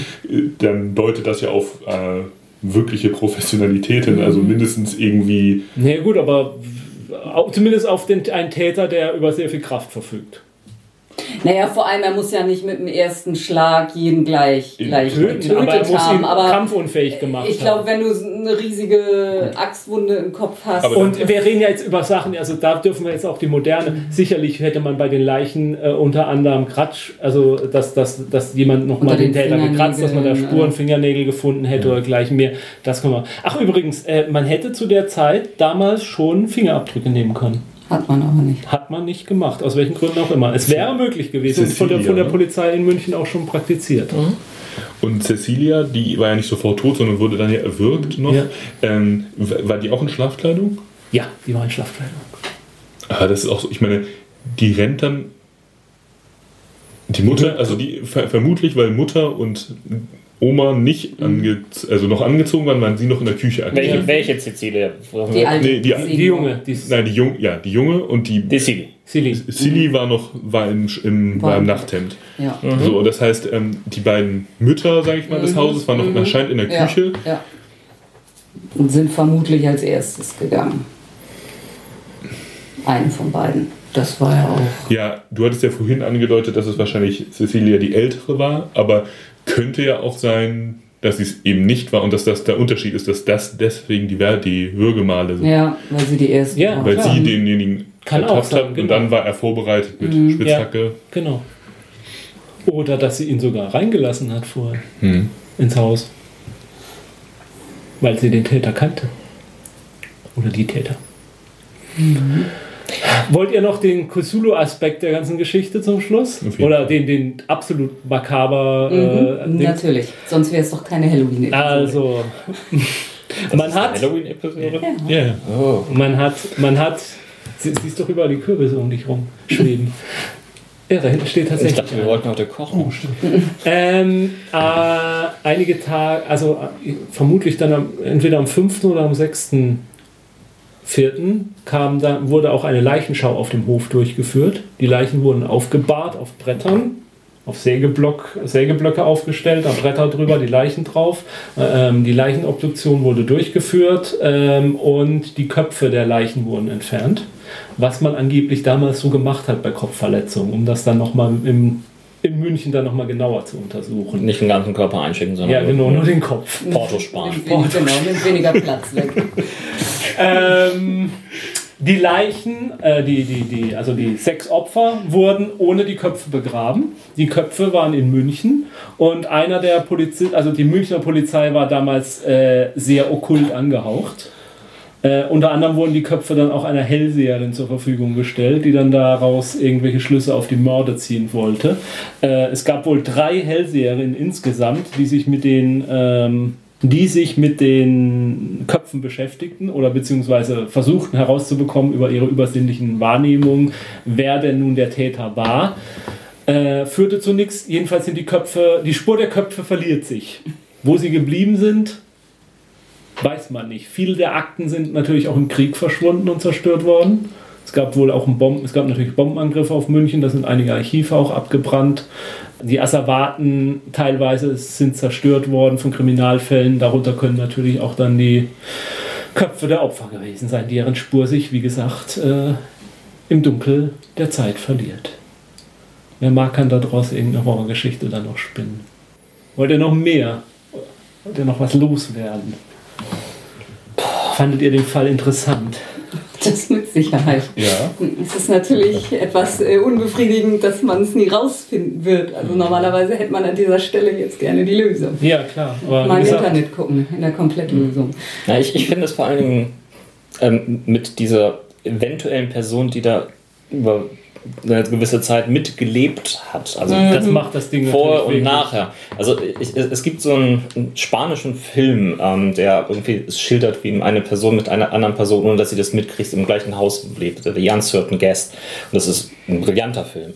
Und ich musste die ganze Zeit daran denken, ähm, wie, wie ja, gruselig das auch wirklich sein muss. Ja, also wenn wir jetzt mal sozusagen den, den, die Realität ein bisschen hinter uns lassen, äh, könnte, also eine durchaus schlüssige Theorie wäre dann ja, äh, dass das zum Beispiel tatsächlich zum Beispiel Andreas Gruber war, der sowieso einen perfiden, korrup korrumpierten Geist scheinbar hatte, wenn er seine, eigenen, seine eigene Tochter schändet. Und dass der Bewohner auf dem Dachboden halt, ich nenne ihn jetzt mal Captain Howdy, war. Also quasi der Dämon, äh, der zum Exorzisten ähm, Wir war. können Das in heißt, du, Richtung Twin Peaks gehen, sozusagen. oder Bob, genau. Bob, Also, also das ist quasi, dass niemand auf dem Dachboden war, Mhm. außer ähm, ein, irgendein Dämon, der dann quasi das so eine Art ähm, ja, quasi übernatürlicher Massenmord durch die Anwesenden selbst verursacht war. Und vielleicht hat ja der tote, ähm, verletzte Andreas Gruber selbstständig einfach um ein Mysterium zu schaffen, die Tatwaffe im Dachboden versteckt und hat sich dann auf den Haufen der Leichen geworfen mit einer Kopfverletzung. Und wie hat er dann die Tür auf sich draufgelegt? Telekinese. Telekinese. Ja. Natürlich. Und er auch noch so ein Ist kleines. aus einer Münchner Zeitung herausgewachsen. Zauberei. Genau. Oh ja. Das Wäldchen in der Nähe des Hofes hieß übrigens Hexenholz. Das nochmal so als kurze Erwähnung. Ja, dann ist ja alles klar. Ja, ist alles- Hexen waren's. Jetzt, genau. Es ist ja äh, einige Jahre später ist, oder ist in einem Gesangbuch in einer Kirche noch ein Sterbebildchen der Familie aufgetaucht. Also das war wohl, ich nehme an, ich nehme an, das ist so diese Einladung zur Beerdigung irgendwie. Ob das dann noch was gekritzelt war von Blutschande und furchtbare Menschen sie doch waren und dass sie den Tod ja verdient haben und dergleichen mehr. Ja, man, man, Ja gut, das man, mit der Blutschande, das war ja nun sogar offiziell verurteilt. Ja, Also, ja, ja, man, man sollte nie eifernde Katholiken irgendwie unterschätzen. Genauso wie alle anderen eifernden Religionsfanatiker. Ja, gut. Ja, das zum Mord. Ich, wie gesagt, ich würde. Wäre schön, wenn wir hier eine endgültige Lösung liefern könnten, aber das steht außerhalb unserer Macht. Ich glaube auch nicht, dass es, ne, ich sag mal, dass irgendwann mal auf irgendeinem Speicher irgendeine Kiste auftauchen wird mit dem Dokument, was da dunkel in die Geschichte bringen wird. Ich vermutlich wird es Liebes immer, Tagebuch. ja, wird es Was immer Geschichte bleiben. Mhm. Was noch mehr dunkel ins L- dun- noch mehr dunkel ins Licht der Geschichte. äh, aber äh, vielleicht auch so ein, so wie damals mit Jack the Ripper, diesem angeblichen Tagebuch, was auftauchte. Es ist vielleicht dann das deutsche, der deutsche Jack the Ripper, äh, wie der auch nie aufgeklärt werden wird, wohl endgültig wird dieser Fall wohl auch nie aufgeklärt werden. Aber ist jetzt die Frage, macht dann irgendwann das ZDF eine historische Krimiserie in der Gegend später? Sowas äh, hinter Kaifeckstraße. Es gibt, es gibt Verfilmungen dieses Falls. Es gibt einen Roman namens Tannöd, der auch verfilmt wurde. Ähm, da ist, glaube ich, ein. Ich habe den Film nie gesehen. Ich habe den zur Hälfte gesehen und dann ist die digitale Aufnahme abgebrochen, weil mein digitaler, Ja. meine Festplatte voll war scheinbar. Also ich hatte mir es damals mal aufgenommen, das fing ganz gut an, aber dann Ich glaube, der Film hat tatsächlich einen, einen okkulten Hintergrund dann gibt dem Ganzen oder macht das ein bisschen noch so Mystery-mäßig. Ich bin mir nicht sicher. Ich, wie gesagt, ich habe den Film nie gesehen. Äh, wer mehr Informationen zu diesem Fall will, äh, wer uns auch gerne dann vorhalten will, was ich hier falsch dargestellt habe und das vielleicht doch noch ein Zimmer durchwühlt war, weil ich das jetzt nicht mehr in Erinnerung hatte oder dergleichen mehr. Oder der Äh, sagen will, dass Ron recht hatte. Der, ja, genau. Was sehr oft vorkommt, wissen wir ja. Ähm, eine Webseite oder ein Startpunkt für Recherchen, haben wir schon öfter erwähnt, ist äh, hinterkaifek.net. Es gibt auch einen Schriftsteller oder einen Reporter, der einige Bücher zu dem Thema geschrieben hat. Die kann man bei Amazon unter dem Stichwort hinter Kaifek finden. Die sind aber, glaube ich, alle momentan nicht mehr im Druck. Das ist schwierig, da ranzukommen. Ich habe es versucht, ähm, und beziehungsweise ich habe mal geguckt, fand kein, kein attraktives Angebot. Es gibt, wie gesagt, äh, im, im Kindle-Shop gibt es einen 40, 50-seitiges äh, Dokument zu den Morden, was so die wichtigsten Details schildert, was auch die Grundlage vieler Hintergrundinfos war, die ich hier hatte. Äh, die ganzen Bilder, Tatortskizzen und alles, die wir jetzt erwähnt haben, sind wie gesagt bei hinterkaifek.net zu finden. All das wie immer in unseren Shows, ne? Ja, ich versuche äh, alles unterzubringen, was erwähnt wurde, äh, so dass man sich ein schlüssiges Bild des Ganzen machen kann. Äh, ich danke euch für eure Ermittlungsarbeit. Zumindest zwei doch neue Theorien für mich. Also ich finde gerade dieser Aspekt mit dem Bruder und der ist interessant. Ähm, mit, wie gesagt, Benny mit deiner geliebten Geschichte, mit dem Geliebten so, mh, hat einige Haken, aber Könnte könnte, auch eine Geliebte sein. es könnte ja auch der Bruder der Geliebte. Vielleicht kriegt man alle zwei Theorien auch in eins. Oh, oh.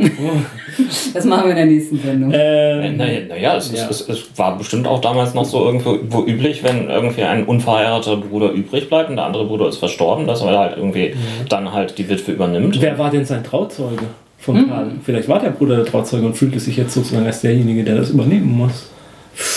Wir wissen es. Naja, Trauzeugen sind ein bisschen was anderes als Patenonkel, aber Nee, aber es, gab, es gibt doch diese Story, dass wenn der Ehegatte zur Hochzeit nicht erscheint, dann muss der Trauzeuge die Frau heiraten. echt? das Ja, hat das man mir nicht vorher gesagt. Ja, Also das das, wird- ist die ursprüngliche Tradition des Wird aber heut, Trauzeugen. wird heutzutage, glaube ich, nicht mehr. Ernsthaft? Ich glaube schon. Hab, das habe ich noch nie gehört, aber gut. Okay. Wir recherchieren das. äh, bis zum nächsten Mal. Mordet schön weiter. Gruselt euch schön Gruselt weiter. euch schön weiter. Schönes Halloween. Ähm, esst nicht zu viel Süßigkeiten. Esst nicht zu viel süßig. Naja, gut, Halloween, Halloween, ja. Ja. Gut. Und, äh, Allerheiligen. ja. Und äh, mein besonderer Dank an Benjamin für seinen ersten Auftritt hier im Podcast. Mögen den vielleicht noch einige folgen. Nicht ganz so gruselig. Vielleicht mal was Heiteres. Ja, Benjamin ist unser Experte für gruselige Angelegenheiten. Gut. Wir, machen, wir warten mal. So lange ist unsere Absprache. Tschüss. Ciao.